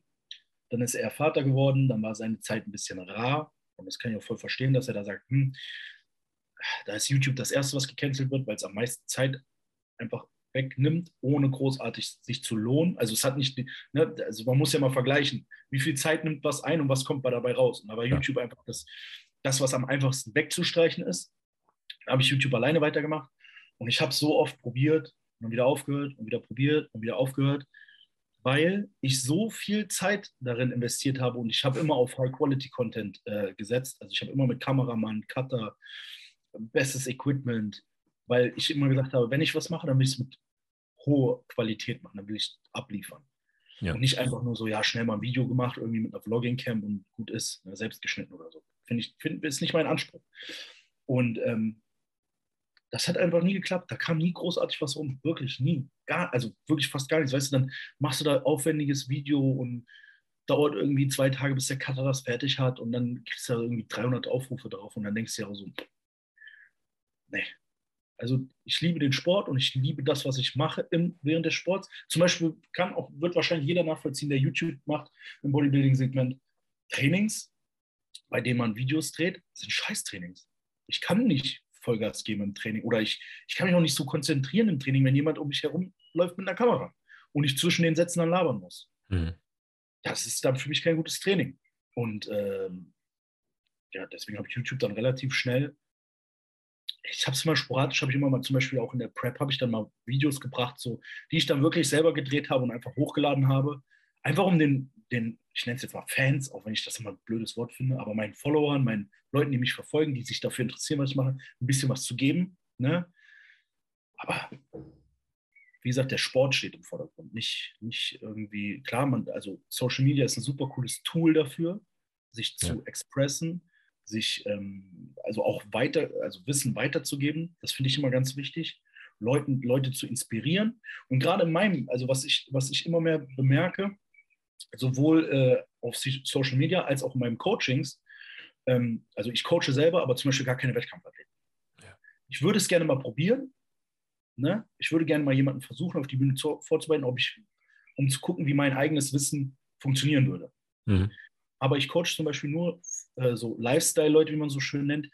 Die meisten sind halt wirklich ein bisschen übergewichtig oder, oder wissen halt noch nicht so mit sich anfang, anzufangen im Gym. Und den Leuten helfe ich einfach so da reinzukommen, damit die verstehen, wie funktioniert Ernährung, wie funktioniert das Ganze so.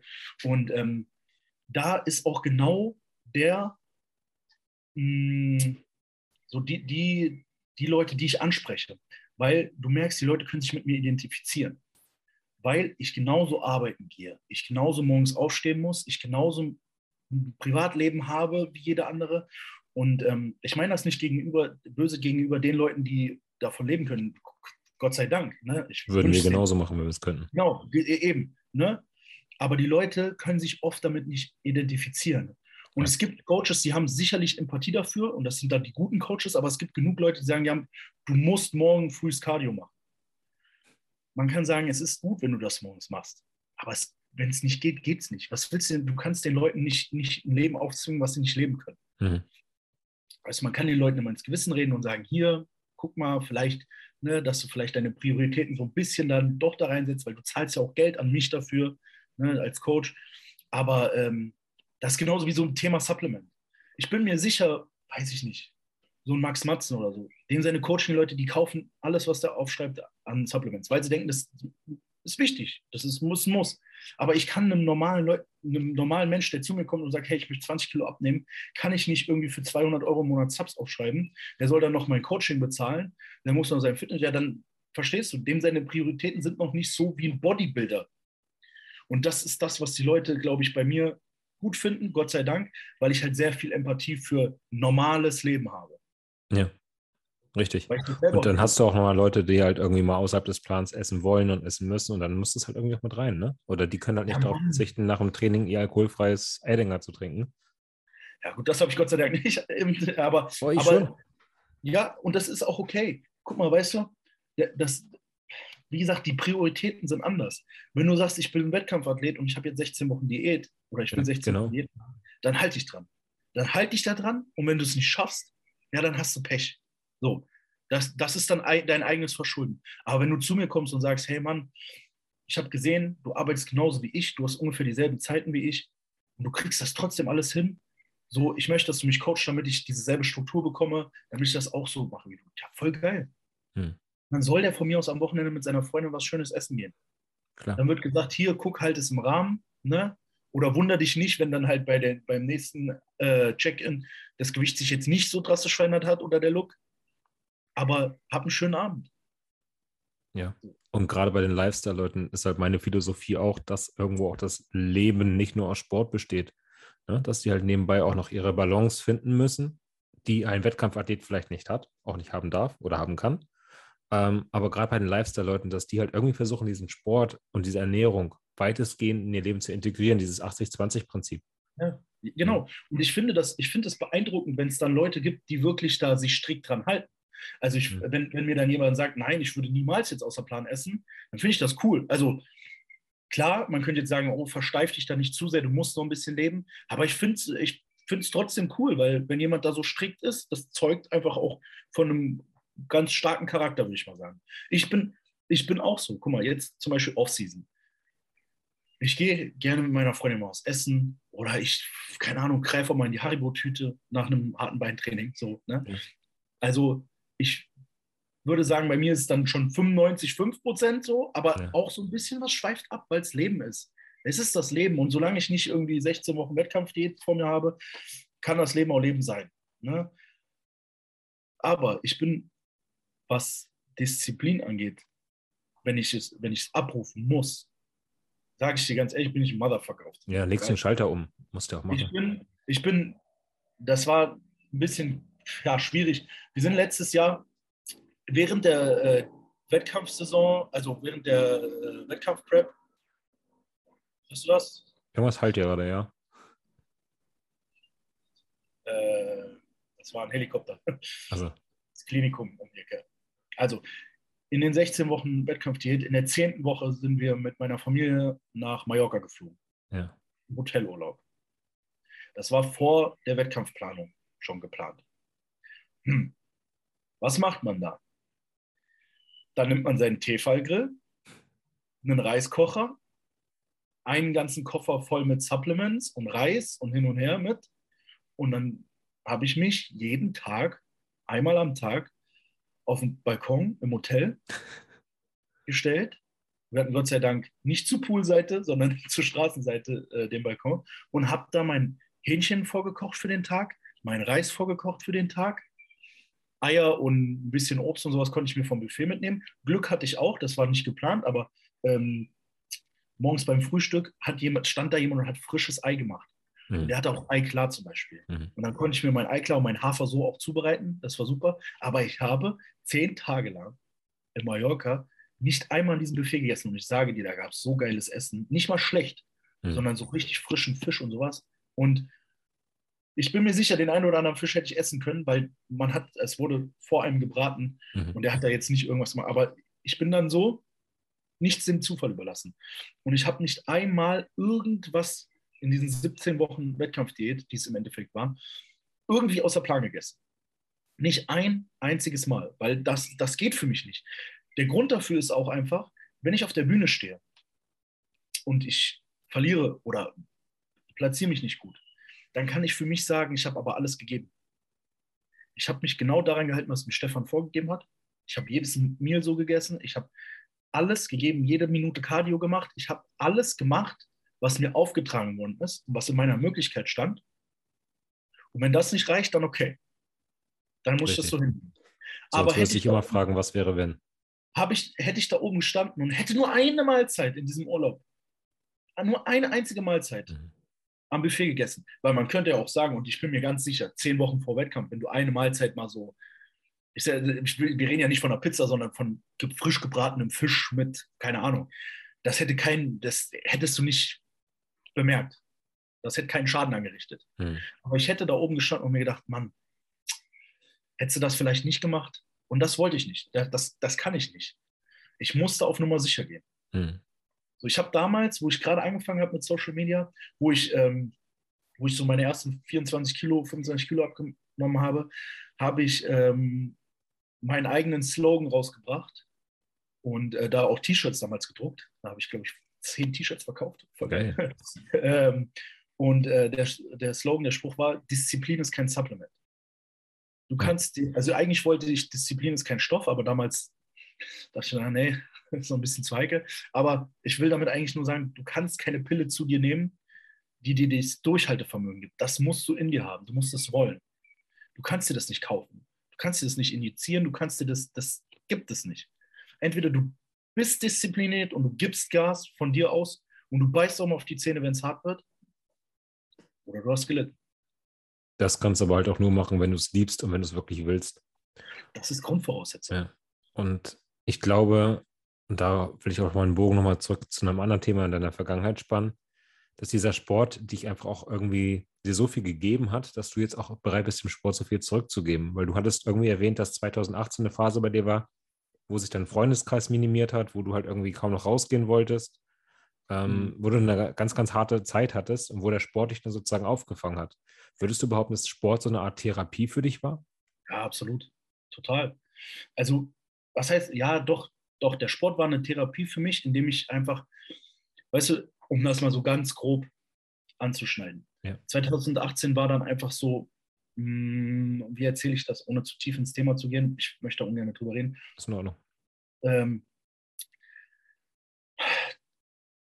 fangen wir mal so an. Freundin hat sich getrennt, hat mich, äh, auch, auch ein scheiß Thema, Freundin hat sich damals getrennt, ich hatte keinen Job und ich habe damals eine schwierige Zeit gehabt in falschen Kreisen oder damals, für damalige Verhältnisse dachte ich, es wäre alles toll und so. Rückblickend betrachtet war das nicht so, was ich mir vom Leben vorstelle. Mhm. Und ähm, dann habe ich mich von dieser, diesem Freundeskreis distanziert. Und dann stand ich aber dann mehr oder weniger alleine da. Ich stehe nie alleine da, weil ich habe immer meine Familie da. Ne? Gott sei Dank. Und ich habe immer gute Freunde gehabt. Aber ich war so hier in Kassel hatte ich in dem Moment nicht so viel An Anklang. Mhm. Und ähm, wie gesagt, Freundin hat mich verlassen, Job weg, kein Geld. Und dann fällst du ja irgendwann in so ein Loch. Ne? Und ich will jetzt nicht sagen, hier, ich habe hab ein schweres Leben, also es war eine schwere Zeit. Ne? Und das war auch so eine Zeit, wo ich mich selber so ein bisschen vor mir selbst geschämt habe, weil ich mir so dachte, Alter, was bist du? Was ist mit dir los? Also, du hast 10 Euro und du musst dir jetzt überlegen, in diesen 10 Euro gehst du rüber ins Lidl und kaufst dir so viel Essen, also so günstiges Essen wie möglich, um so lange wie möglich auszuhalten, bis dann das erste Mal irgendwie Arbeitslosengeld kommt. Hm. Oder nimmst du diese 10 Euro, tankst dir in dein Auto, fährst zu deinen Eltern und fragst, ob sie dir Geld geben, damit du mehr überleben kannst. Und ich habe mich aber selbst vor mir geschämt und bin nicht zu meinen Eltern gefahren. Ich habe fünf Tage lang Kartoffelpüree mit Ketchup gegessen, ohne nichts anderes. Weißt du? Und ich wüsste, ich könnte zu meinen Eltern fahren, die hätten mir alles gegeben, was ich will. Ne? So. Einfach damit ich glücklich bin. Aber ich habe das nicht gemacht. Das habe ich denen erst ganz, das habe ich denen, glaube ich, letztes Jahr das erste Mal erzählt, dass das so eine Zeit war. Die haben natürlich gesagt, Kind, bist du verrückt? Wärst du zu uns gekommen? Alles gut, hätten mir die Geld gegeben, so viel wie du willst. Also, ne, jetzt nicht. Ja, Aber das wäre doch kein Problem gewesen. Aber nein, ich wollte das auch, da war auch so ein gewisser, das ist so diese Disziplin, äh, Disziplin in mir. Ich will das selber schaffen. Und dann habe ich halt tagelang nur Kartoffelpüree mit Ketchup gegessen. Ja, wegen Jups. Also das war eine ultra schwierige Zeit und dann hatte ich nur mein Fitnessstudio-Abo, was halt weitergelaufen ist. So. Und dann bin ich halt dorthin. Dann bin ich, habe ich, wie gesagt, dann auch wieder einen Job gefunden. Das war dann wieder so ein kleiner Antrieb und dann bin ich ins Gym und ja, das war so mein Alltag. Klar, ich, ich habe einen relativ großen Freundeskreis in Essen und wo es dann finanziell bei mir wieder besser war, bin ich dann erstmal so da ganz viel gewesen. Ne, immer Woche über hier gearbeitet und dann rüber nach Essen, weil ja, war auch cooler dort, ein bisschen neue Gegend erkunden und sowas. Und ja, aber da habe ich mich sehr an dem Sport festgebissen und das war so meine Therapie, weil ich einfach dann, ich habe mich dann einfach daran festgebissen, so du willst jetzt einmal sehen, was, was, wie siehst du aus, wenn du wirklich mal 100% gibst. Das, Wie weit war das therapeutisch für dich? War das einfach so etwas, was deinem Tag Struktur gegeben hat oder war es auch etwas, wo du dann irgendwo deinen Selbstwert ein bisschen pushen konntest? Was glaubst du, warst, wo, was der Sport dir gegeben hat in dem Moment? Hm, ich glaube, irgendwo so ein bisschen was von beiden. Also mhm. klar, Selbstwert, weil ich, weil ich einfach was getan habe. Ich habe was geschafft in der Zeit so. Also ja, schaffen ist so ein komisches Wort, aber ich habe mich weitergebracht. In welchem Sinne auch immer. Ja. Ich habe etwas für mich getan. Und äh, andererseits aber auch klar Struktur, ne? dass du nicht nach Hause gehst und dann. Ich, witzige Geschichte, ich hatte zu der Zeit nicht mal eine, eine Einrichtung in meiner Wohnung, weil die rausgenommen worden ist. Mhm. Will ich nicht drauf eingehen, aber jedenfalls, ich konnte, ich konnte mich nicht mal auf eine Couch legen. Ich hatte ein Bett und ich hatte einen Fernseher im Wohnzimmer den ich aber nicht benutzen konnte, weil sonst hätte ich auf dem Boden sitzen müssen. Hm. Das heißt, ich habe zu Hause nichts gehalten. Das ist hm. auch der Grund, warum ich dann zum Beispiel immer am Wochenende weggefahren bin. Weil was wollte ich machen? Ich will mich auf meine nicht vorhandene Couch setzen, geht nicht. So, und ähm, dann bin ich halt nach Hause nach der Arbeit und bin dann ins Gym. Oder bin direkt von der Arbeit ins Gym. Ja, und dann bin ich abends nach Hause, habe hab gekocht dann noch und bin dann ins Bett gegangen. Weil zu Hause konnte ich nichts mit mir anfangen. Deswegen, klar, es hat mir irgendwo die Struktur gegeben und ja, so ein Halt irgendwie. Ich kann es dir nicht genau ich kann dir das nicht in Worte fassen, was das in dem Moment für mich war, aber es war gefühlt alles für mich. Hm. Wie bist du aus dieser Situation wieder rausgekommen? War es erst dann, als du einen neuen Job gefunden hattest, oder? Ja, ich habe dann den neuen Job, also was heißt relativ schnell, ja, das waren dann so zwei Monate oder so, dann habe ich ähm, in der Zeit natürlich Bewerbungsgespräche gehabt und sowas und dann kam der neue Job und dann war das für mich so ein, wie so ein Neuanfang. Mhm. Ich habe das erste Mal nach der Ausbildung auch richtig Geld verdient. Mhm. Also ich habe alleine gewohnt vorher, das hat alles geklappt, ein bisschen Unterstützung von meinen Eltern. Mm, und dann war das halt alles weg. Und dann habe ich das erste Mal richtig Geld verdient. Das war natürlich auch neu für mich. Und äh, dann kam, das kam dann so, ja, das hat dann so angefangen, irgendwie, das kam alles so Schlag auf Schlag. Neue Wohnung, äh, neuer Job, dann Wohnung eingerichtet natürlich auch erstmal, damit ich auch hier wieder ein bisschen äh, leben kann. Dann der Sport und dann hat sich das alles so gefestigt. Ne? Und dann hast du auch die ein oder anderen Kontakte wieder hier so gesammelt mit alten Freunden und mit auch neuen Weggefährten. Mhm. Ja, dann, also habe mich dann auch mit Leuten befasst, einfach, die auch den Sport gemacht haben. Ja? So und dadurch halt ein bisschen Wissen aufgesaugt und ja, einfach Spaß daran gefunden, den Sport zu leben. War das auch der Zeitpunkt, wo du dann Rosie kennengelernt hast oder war das schon früher? Ja. Nee, das war dann, äh, also wenn wir es jetzt mal wirklich ähm, in Daten festhalten wollen, den neuen Job habe ich im September angefangen, 2018 dann habe ich das so alles durchgezogen. Da habe ich ja gesagt, habe ich ähm, Anfang 2019 auch angefangen, ein bisschen Stoff wiederzunehmen. Und es müsste so, der erste Kontakt mit mir und Rosie müsste so Februar 2019 gewesen sein. Mhm. Da hat er aber noch in Lager gewohnt. Und ähm, da hat er aber gerade seine Partnerin kennengelernt. Mhm. Und dann irgendwann kam halt so das Thema auf, also Monate später, dass er halt nach Kassel zieht. Ne? So, mit seiner Partnerin zusammen, die von hier kommt. Mhm. Und äh, ja, da kam so dann der Kontakt richtig zustande. Ne? Wir hatten ab und zu mal geschrieben über Instagram. Wir kennen uns über Umwege. Also wir wussten schon, wer wir sind so. Ne? War jetzt nicht so, dass ich ihm geschrieben habe als, als irgendwie ähm, Fan oder Follower oder sowas, sondern damals halt geschrieben, weil wir uns über Umwege kannten. Will ich auch nicht so tief eingehen. Es gibt einfach, also verstehe das nicht falsch, es gibt einfach Dinge, wenn ich nicht über die reden möchte, dann hat das einen verdammt guten Grund, ne? einen verdammt guten, manchmal auch nicht so mein Wille, aber einfach respektieren, dass ich das. Muss man respektieren, absolut.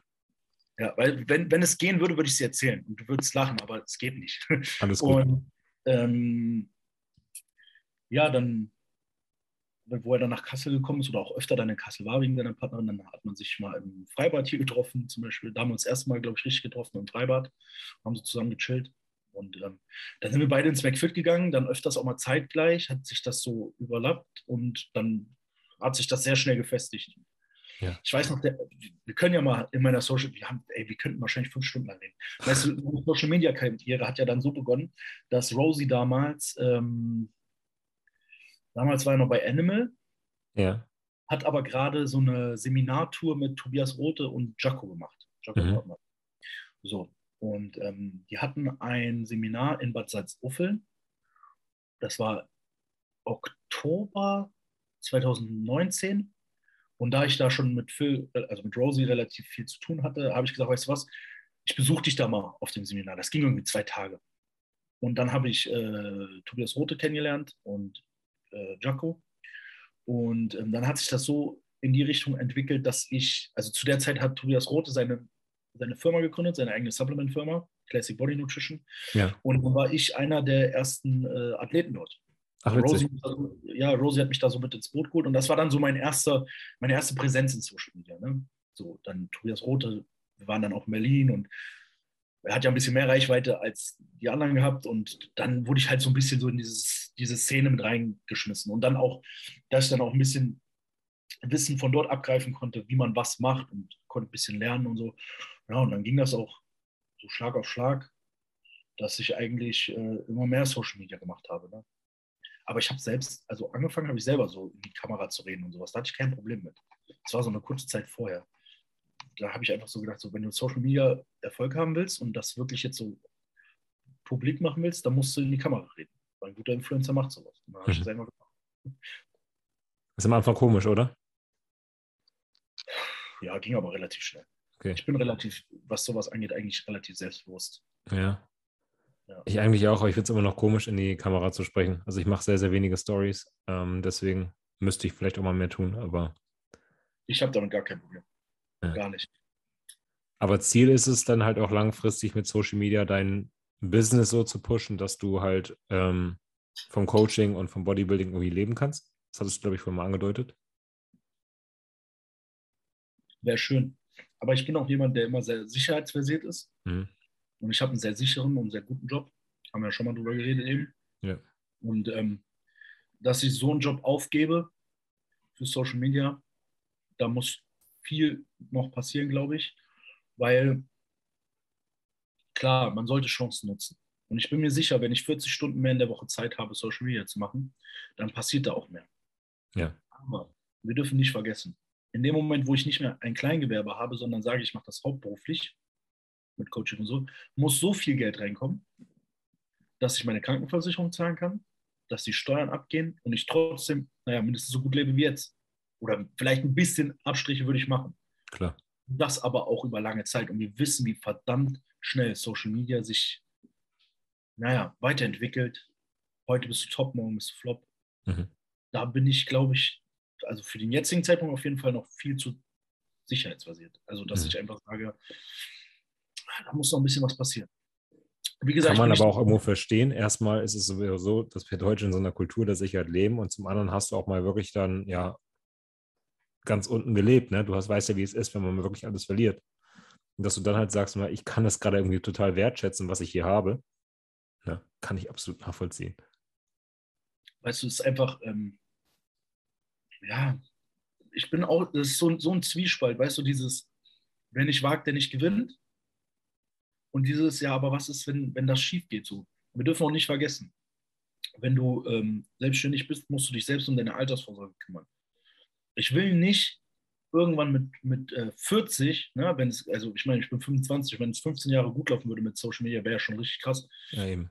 Mit 40 dann irgendwie mir einen Job suchen müssen, den ich 15 Jahre nicht gemacht habe, nur damit ich irgendwie meine letzten paar Brötchen verdienen kann, um dann meine Rente irgendwie für 1000 Euro monatlich rauszuhaben. Verstehst du, was ich meine? Das Klar. ist so, das ist, das ist eine wilde Sache so. Also weißt du, wenn du richtig erfolgreich bist, dann kann ich das verstehen. Wenn du hier Coachings hast, die im dreistelligen Bereich sind oder so und die da die das so aufbauen kannst, dass da einfach viel Geld bei rumkommt und selbst wenn alles abgeht, du immer noch genug Geld hast, um Altersvorsorge, Immobilien, keine Ahnung, wie auch immer du dir das selbst dann immer vorstellst, ähm, zu machen, dann okay. Aber ja, da muss viel Geld bei rumkommen erstmal. Richtig. Und auch, also, wie gesagt, langfristig gedacht. Auf jeden ich Fall. verdiene schlecht in meinem Beruf. Das ist der Punkt, weißt du? Wenn ich jetzt auch hier irgendwie die, diese typische ähm, Geschichte und das finde ich auch voll gut, dass die Leute das da machen. Wenn du irgendwie für 1200 Euro in einem Fitnessstudio arbeitest und sagst, weißt du was, jetzt setze ich alles auf eine Karte, dann okay. Weil ich sage mal, so 1200 netto rauszuhaben, dafür musst du keine 7000 Euro brutto verdienen. Mhm. Also logische ja. Rechnung. Ja. Aber um, um ein Gehalt auszuhaben von einem guten Mitarbeiter, von einem guten Job wie mir, da muss ich schon mal gut was verdienen. Richtig. Und da braucht man schon mal, da, ja, da braucht man schon mal eine Reihe an Coachings. Ja. solange das nicht sicher gegeben ist, weil wir dürfen auch nicht vergessen, Wettkampfcoaches ist dann, dann in dem Fall dann nochmal was anderes wie Lifestyle-Coaches, weil Lifestyle-Coaches, so wie ich, die kriegen dann auch mal eine Nachricht, hey, sorry, ich muss das Coaching abbrechen, weil ich habe mir heute den Meniskus beim Fußballspielen gerissen. Ja. Ja, weil du kannst nicht mit dem Geld sicher rechnen. Genau. Weil wer bindet denn bitte Leute auch vertraglich mit dem, also das könnte ich zum Beispiel niemals. Weil man weiß ja selber, dass, Beispiel, alles wird gerade teurer und das ist der nächste Punkt. Die Leute die, die streichen auch logischerweise als erstes den Luxus. Und ein Coaching ist Luxus. Brauchen wir nicht drüber zu reden. Das ist Absolut. das Erste, was wegfällt, wenn es dir an dein Geld geht. Und das ja. ist so unsicher. Du weißt nicht, es wird alles teurer. Wir sehen, der Sprit wird über 2 Euro plötzlich. Geld geht weg. Verstehst du? Und, und dann, ich habe so viele jetzt schon gehabt, die gesagt haben, hey, ich kann es mir nicht mehr leisten. Absolut verständlich, klar. Weißt du, dann gibt es die Bodybuilding-Autisten, die sagen, ey, ist mir egal, alles soll den Bach runtergehen, aber mein Coaching bleibt. Das sind aber die Leute, die dann eher bei anderen Coaches sind. Richtig. Da ist dann, da ist dann die, die Gefolgschaft der Unterschied. Ja. Oder halt Leute, die halt einen Wettkampf anpeilen in einem halben Jahr, die bleiben halt das halbe Jahr dann noch bei dir. Die wechseln nächste, ja nicht in der Prep. Genau, das nächste sind ja dann Sponsoring-Verträge. Ja. Haben die Leute kein Geld mehr, Subs zu kaufen, dann ist es schon schwierig als kleiner Influencer. Ja, das ja. ist alles so, das meine ich so. Da schneidest also, du gerade ein ganz gutes Thema an. Ich habe nämlich gesehen bei dir auf dem Profil, dass dann doch einige Sponsoren bei dir sind. Also ähm, für die, ich sag mal, relativ kleine Followerzahl, die du ja noch hast im Influencer-Bereich, ist ja mhm. doch noch eine Reihe an, Inf äh, an Sponsoren. Ich habe gesehen, Rain ist dabei, ähm, Climax ist dabei, HPN. Wie schaffst du es, vielleicht mal so als kleiner Tipp für die kleinen Influencer, die jetzt auch vielleicht beginnen wollen, ähm, solch namhafte, auch wirklich große Firmen an dich zu binden, mit einer doch recht geringeren Followzahl? Ganz einfach, wirklich. Ist eigentlich total simpel. Also, äh, es hört sich simpel an, sagen wir es mal so. Einfach Qualität liefern. Qualität in dem, was man macht. Qualität in dem, wie man mit den Leuten kommuniziert. Weil wenn du, ich hatte das ja eben schon erklärt, wenn die Leute sich mit dir identifizieren können, und du denen auch gut gegenüber trittst. Also jeder, der mir schreibt, kriegt von mir eine schöne, ausführliche, höfliche Antwort. Kann ich bestätigen. So. Und das ist für die Leute viel wert. Denn Social Media wird immer so dargestellt, als wären die Leute nicht greifbar. Mhm. Schreib mal jemand mit 50.000 Followern. Da bist du froh, wenn du irgendwann mal eine Antwort kriegst. Mhm. Was man den Leuten auch nicht übel nehmen darf, weil das Postfach ist wahrscheinlich auch extrem voll. Aber ich bin zum Beispiel jemand, ich gucke immer, ob ich noch irgendwo Nachrichten vergessen habe oder, oder, oder. Und ich kriege viele Nachrichten, muss man echt sagen. Also da, man muss einfach sagen, und das habe ich von Leuten gehört, die sich teilweise meine Insights angucken und sowas, aus Sponsorenfirmen zum Beispiel, die sagen, boah, für, dein, für deine kleine Reichweite, also für deine, für deine kleine Followerzahl hast du eine riesig große Reichweite. Hm. Und ähm, ich versuche trotzdem jeden ausführlich eine Antwort zu geben. Und das sind die Leute, also die sind dir einfach dann dankbar. Ne? Klar, man muss ganz klar sagen, Sponsorings sind immer eine Vitamin B-Sache. Das habe ich gelernt. Weil wenn du nicht irgendjemanden kennst, der jemanden kennt und der dir da ein Wort einlegt, wird es schwierig. Gerade in so größeren Sachen. Mhm. Ich brauche kein Geheimnis drüber zu machen. HPN äh, und Climax ist beides so ein bisschen auf Chris sein Mist gewachsen. Der hat einfach bei Climax zum Beispiel einfach mal so meinen Namen dort in den Raum geworfen bei mhm. HPN eigentlich auch so mit Alex. Ne? Mhm. Das ist das, was er mir gesagt hat. Und die kamen dann auf mich zu und dann hat man sich geeinigt, Insights wurden gecheckt, okay, passt, probieren wir. Bei Rain war das ein bisschen anders. Bei Rain hat mich einfach von jetzt auf gleich die äh, Marketingleiterin damals angerufen, also kontaktiert und dann angerufen. Die hat von einer dritten Person meine Nummer bekommen, wo wir jetzt auch wieder so mit Kontakten sind, aber die kam von selbst auf mich. Ja. Und äh, haben mich angerufen und gefragt, wie sieht's aus? Du bringst den Content, den wir mögen, weil Rain ist ja so ein bisschen so dieses, ich will nicht sagen harte, aber da ist, da ist Energie steckt dahinter. wenn, du, wenn du dir das Profil anguckst, da ist immer so, ah, das ist rough, das ist so, ja, ja. die wollen Leute, die bis, ans, bis aufs Ganze gehen, immer so ein bisschen in das Extreme rein. Die wollen nicht jemanden haben, der da so hi und äh, heute erkläre ich dir hier mal was oder so. Die wollen halt schon ein bisschen so Action haben. Ne? Und ähm, das hat denen scheinbar bei mir gefallen. Bei denen ging es zum Beispiel auch gar nicht darum, so Followerzahl oder so. Klar, du wurdest dann, was Vergütung angeht, in eine gewisse, äh, wie soll ich sagen, Kategorie gepackt, ja. Ja, genau, kann man so sagen. Ne? Ähm, du hast halt irgendwie Followerzahlen gehabt und dann haben die das quasi gegengerechnet. Auf jeden Fall, ähm, ja, das war so da. Was habe ich noch? Climax, HPN, äh, Legal Power. Mhm. Legal Power Athlet. Mhm. Äh, Legal Power ist auch durch Vitamin, also das ist durch Rain entstanden. Ja, okay. Die, die haben eine Kooperation gehabt, Rain und Legal Power. Also Rain hat ja mit vielen Shops und, und Marken, so auch mit Climax zum Beispiel, so ein bisschen äh, Kooperation. Das, das äh, Rain gibt gerne mal so eine Palette an eine Marke und sagt, ey, als Goodies könnt ihr die so dazu packen, eine Dose Rain in, euer, in euer Versandboxen. Und ähm, dann kam das so, ich hatte gerne Legal Power an, weil ich Legal Power einfach geil finde, so eine schöne Oldschool Bodybuilding-Marke. Mhm. Und ähm, dann war ich in Berlin für Rain und dann haben die gesagt, hey cool, Legal Power trägst du?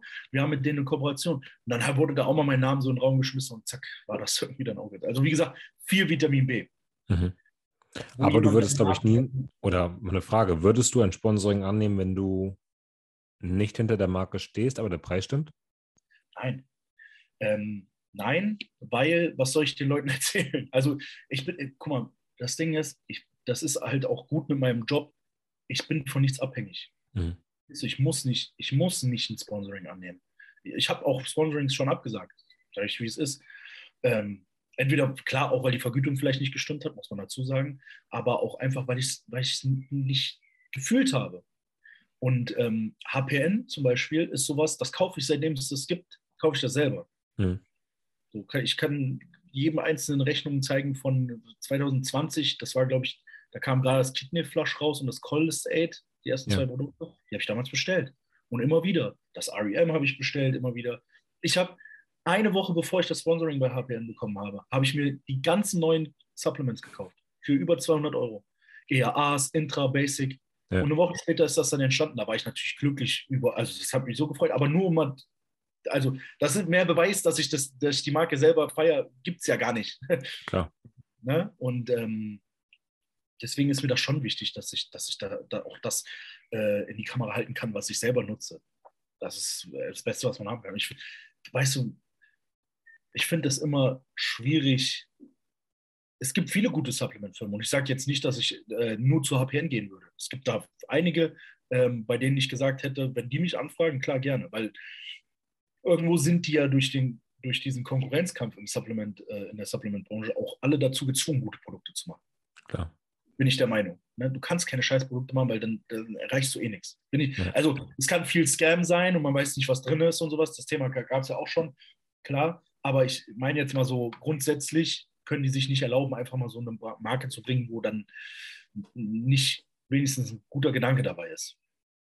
Und ähm, ja, aber HPN war wirklich eins meiner Wunsch, Sachen, weil ich halt feiere, was dahinter steckt. Alex macht die Produkte wirklich, wirklich gut. Und jetzt, wo ich auch noch Einblicke dahinter habe, noch viel mehr. Also da bin ich noch viel stolzer drauf, weil ich halt weiß, das hat alles so Hand und Fuß und da, da sind Produkte so bis ins letzte Detail durchdacht. Bombe. Und man kann mit gutem Gewissen jedem sagen, hey, wenn ihr das kauft, dann tut ihr euch wirklich was Gutes. Absolut. Und es müssen nicht immer Fitness- oder äh, Bodybuilder sein. Das kann auch, also meine Eltern nutzen REM, weil sie einfach, also meine Eltern machen auch viel Sport und dann ähm, habe ich denen früher schon immer so Sachen wie Magnesium an, also gegeben. Ne? Also, also, sagen wir mal so, die haben das schon immer genommen, aber früher halt irgendwie Oxidform aus dem Rossmann. Und jetzt habe ich gesagt, komm, nehmt immer gutes Bisglycinat, das kommt euch besser. Ne? Das kostet ja. vielleicht was, ne? Ja. aber mit dem Wissen, was ich habe, will ich natürlich auch äh, ein bisschen was in meine Familie steuern. Und ähm, gerade für die Gesundheit. Wir werden ja auch alle nicht jünger. Und ähm, ja, da kann ich halt mit gutem Gewissen das alles auch so weitertragen, weißt du, an alle Leute. Das, das freut mich. Mhm. Wie kann man dich da unterstützen, wenn man jetzt sagt, okay, der Typ ist authentisch, der gefällt mir, der ist jung, aufstrebend? Klotz, äh, wahrscheinlich der Code? Ja, bei HPN ist es Code Klotz. Bei äh, den jeweiligen Marken ist es je nach prozentualer Rechnung dann auch Klotz und Also Climax Klotz 10, Legal Power Klotz 15. Bei Rain haben wir keine Codes. Also gibt es ja nur in Handel zu Rain gibt es ja nicht irgendwie zu bestellen. Also außer irgendein Shop bietet das an, aber es gibt jetzt keinen Rain-Shop. Okay, dann sorgst du einfach nur dafür, dass ein paar Dosen im Umlauf sind. Also in Instagram-Feeds ja, auftauchen. Man publiziert, einfach, man publiziert einfach das, ja. was das geil ist. Ist auch eine ganz andere, ganz andere Sparte wie so Supplements und sowas. Also so, Rain ist ja Tochtergesellschaft von Monster und Monster gehört ja zu Cola. Hm. Es ist ein ganz anderes Business. Ja, ist schon krass, ne? Was alles ja, da zusammenhängt. Ganz anderes Level. Ja. Es ist immer witzig, wenn man so die ganzen Konzerne mal irgendwie so sieht, wer es alles bei Nestle ist oder dass Mediamarkt und Saturn zusammengehören. Ja. Und es ist einfach alles eine große Familie. Ja. Verrückt. Ja, ähm, ich bin tatsächlich durch mit meinen Fragen. Ich glaube, ich habe jetzt dich echt mal nett kennenlernen dürfen. Ich ja. weiß jetzt, wer Klotz ist. Ich weiß jetzt, wer Felix ist. Ich weiß, wo du herkommst. Ich weiß, was du durchlebt hast. Wahrscheinlich nur in Ansätzen. Aber ja, ich glaube, wir hätten noch ultra viel. Ja. Also so, wir haben ja echt jetzt nur so Themen angeschnitten, aber es gäbe, glaube ich, noch ultra viel zu. So zwischen diesen 2019 und jetzt, ne, haben wir eigentlich nur kurz mal so jetzt die neuen Sponsorings und meinen Wettkampf angesprochen. Richtig. Und das am Anfang so Tobias Roth und die Sache. Aber dazwischen ist auch noch so viel, wo man mal vielleicht irgendwann anders darüber reden kann. Sehr gerne. Also, wenn ihr jetzt gerade sagt, irgendwie hier Klotz, aka Felix, super sympathisch und wir wollen wissen, was zwischen 2019 und 2022 passiert ist, dann lasst uns das gerne wissen. Ähm, ich glaube, wir haben erstmal den Zuhörerinnen und Zuhörern einen schönen Einblick von dir gegeben. Du konntest dich ein bisschen vorstellen. Man weiß jetzt, wer du bist, hoffentlich. Und ähm, ich wäre sehr stolz, sehr froh darüber, dich nochmal irgendwann im Podcast zu haben. Sehr gerne. Vielleicht können wir dann auch mal ein bisschen so fachlichen Content bringen. Super gerne. Glaub, also ich rede einfach auch ultra gerne über Bodybuilding und über, ich höre mir gerne verschiedene Ansichten an. Ja. Ich bin halt nicht so, also klar, ich versuche einen straighten Weg zu gehen irgendwo, aber wie ich vorhin schon gesagt habe, ich habe nicht dieses Schwarz-Weiß-Denken und ich rede sehr, sehr gerne mit Leuten, die vielleicht auch mehr Wissen haben als ich über, über Bodybuilding, um mein Spektrum einfach noch. Ja. Was wäre denn da so dein, deine Passion, dein Lieblingsgebiet, über das du gerne mal quatschen würdest? Was dich gerade total beschäftigt vielleicht? Training. Bei mir ist Training ist absoluter Fokus. Weil mhm. Ernährung, ne, das ist, muss ich auch ganz ehrlich sagen, also ich habe Ernährung verstanden. Das ich weiß genau, ne? Äh, ja, ich weiß einfach, worum es geht mittlerweile. Ne? Aber Ernährung mache ich mir auch nicht so viel Gedanken, weil das gibt mir im Endeffekt Stefan am meisten vor. Also das ist das, wo ich am wenigsten mir Gedanken drüber machen muss, mehr, außer weil ich selbst verstehen will. Aber ich muss mir nicht großartig Gedanken drüber machen, weil Stefan schreibt mir das, wie viel isst du? Und das, da muss ich meinen Kopf ausmachen. Oder da kann ich meinen Kopf ausmachen. PEDs ähnlich. Ne? Da gibt es wahrscheinlich auch noch viel zu lernen und ähm, finde ich auch ultra interessant, höre ich mir auch ganz viel. Also man muss auch mal sagen, ne? ich bin ja selber noch so ein kleiner Fanboy. Ich höre mir extrem viel an, keine Ahnung, Max Matzen, Iron Mike, die, die ganzen Leute, ich finde das sehr interessant. Ich gucke den ganzen Tag eigentlich nur, also höre Podcasts oder gucke mir YouTube-Videos an. Mhm. Mit, also und meistens auch Videos, die mich halt weiterbilden, wo ich vielleicht noch mehr aufgreifen kann. Und ähm, aber trotzdem ist Training so das, wo man immer noch am meisten irgendwo was rausholen kann.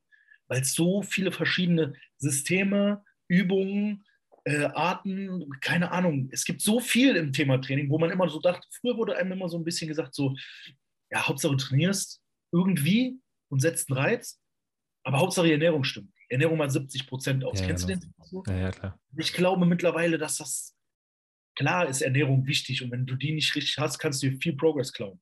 Aber wenn du nicht richtig trainierst, klaust du dir auch verdammt viel Progress.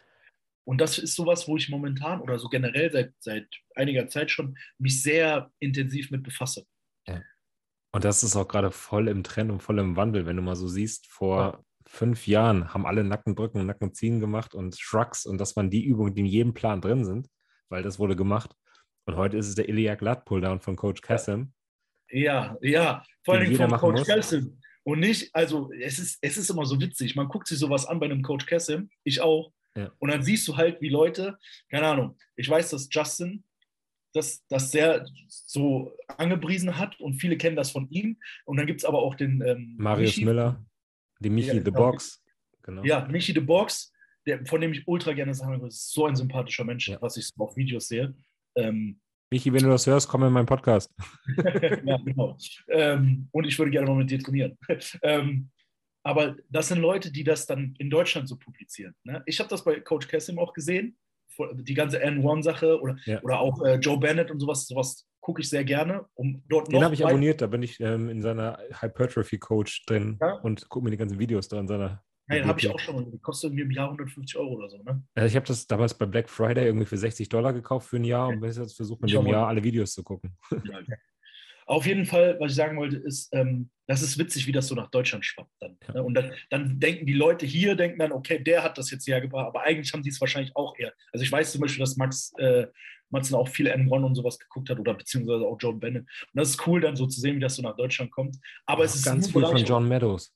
Ja. Möge und es ist so geil, weil die das auf Deutsch einfach so super, also ich wirklich, so Max und sowas, ich feiere das übertrieben, was sie machen. Ja. Also sowohl den, den Michi the Box, den kleinen Michi, den fände ich saugeil, weil der auch trainingstechnisch viel, viel, also ich glaube einfach, der hat viel Wissen, das, was er sagt und das, was er so, so in seinen Videos und, und äh, Posts und so was von sich gibt.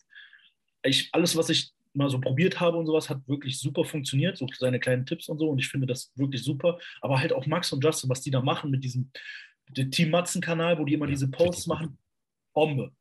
Bombe, Bombe. Das ist genau das, womit ich mich identifizieren kann. Komplett. Und jeden, den du fragen würdest, hier so aus meinem engeren Kreis, die wissen, dass ich genau so einen Scheiß den ganzen Tag mir auch versuche aufzusaugen. Solches Wissen. Ne? Und ähm, die machen das geil. Das, wenn ich Zeit hätte, wenn ich nicht arbeiten würde, würde ich genau, glaube ich, auch sowas machen. Ja. Weil es kostet einfach Zeit. Da bin ich mir ganz sicher, dass die an so, so Sachen dann auch lange sitzen und die ganzen Grafiken erstellen und sowas. Ne? Absolut. Ne? Den AMG hat Justin sich redlich verdient. Ja, safe. Also ich finde die super geil. Ich bin auch so total offen für alle. Ne? Also ich, das ist ja auch so dieses Thema Beef in der Szene und sowas. Und ich kann dir durch die Reihe weg so viele Leute erzählen, mit denen ich gut bin, wo du denken würdest, hä, aber da sind doch eigentlich so rein strukturell durch, durch Firmen und sowas so Beef. Und ich hasse das. Ich bin ja. mit so vielen Leuten gut und ich finde es so geil. Und ich äh, feiere halt auch so viele. Also wie gesagt, Max und Justin, ich habe Max letzte Woche, äh, auf der FIBO nicht kennengelernt. Man hat sich Hallo gesagt, weil alle, er stand mit Alex da und man hat sich halt höflicherweise gegrüßt und so, aber ähm, leider nicht näher kennengelernt. Also, falls das irgendwie jetzt mal so jemand hören würde, ich würde gerne mit Max und Justin, das wären so Leute, mit denen ich gerne mal mich hinsetzen würde oder auch trainieren würde und einfach mal so stundenlang über Training philosophieren, weil ich glaube, dass ich, kann, ich, ich glaube, ich weiß schon relativ viel, aber ich will, dass mein Spektrum immer weiter wächst. Geil. Ja, aber da können wir gerne mal drüber quatschen. Vielleicht hole ich dann Justin noch mit rein, dann quatschen wir zu dritt oder so. Ja, also ich bin absolut äh, offen für sowas. Ich, ich will mich weiterbilden. Ich liebe das. Es gibt nichts in meinem Leben, was ich so sehr liebe wie Bodybuilding. Also außer jetzt meine Familie und meine Freunde. Ich glaube, das hat man in diesem Podcast sehr, sehr gut rausgehört. Aber ich, äh, ich, ich lebe dafür. Auch wenn ich noch nicht davor, davon lebe, aber ich lebe dafür. Absolut. Das ist, glaube ich, so auch die Quintessenz dieses ganzen Podcasts. Wenn man jetzt wissen will, wer Klotz ist, Klotz ist, er liebt das Bodybuilding, er lebt das Bodybuilding, Bodybuilding hat ihn gerettet. Ja, ja, das könnte man so jetzt nicht ganz so sagen, aber es ist schon sehr viel dazu beigetragen, dass ich der bin, der ich heute bin. Und ich ja. bin verdammt stolz darauf, dass ich so bin, wie ich bin. Das muss man schon sagen. Dann halten wir fest, wir sehen uns nochmal wieder. Sehr gerne, mein Lieber, sehr, sehr gerne. Und in dem Moment möchte ich mich von euch, liebe Bildungslieder, auch verabschieden. Danke, dass ihr bis jetzt hier durchgehalten habt, äh, wenn ihr durchgehalten habt. Wenn ihr Felix unterstützen wollt, könnt ihr es mit seinem Code tun bei genannten Sponsoren oder aber auch mal ein Personal Training bei ihm buchen, in sein Coaching kommen. Ähm, ich habe gehört, Felix nimmt sich alle Zeit der Welt für ein Personal Training und es gibt wohl den einen oder anderen auch, der danach in seinem Coaching direkt gelandet ist, weil er so begeistert war. Also das kann man sich immer mal gönnen. Wenn euch die Folge gefallen hat, teilt sie, shared sie, lasst bei Felix ein Abo da, ja, Klotz34 auf Instagram und ähm, teilt diese Folge einfach mit euren Followern. Ich danke euch fürs Zuhören. Felix, bleibst noch kurz drin und wir sagen jetzt einfach mal Ciao an euch. Tschüss. Danke, Leute.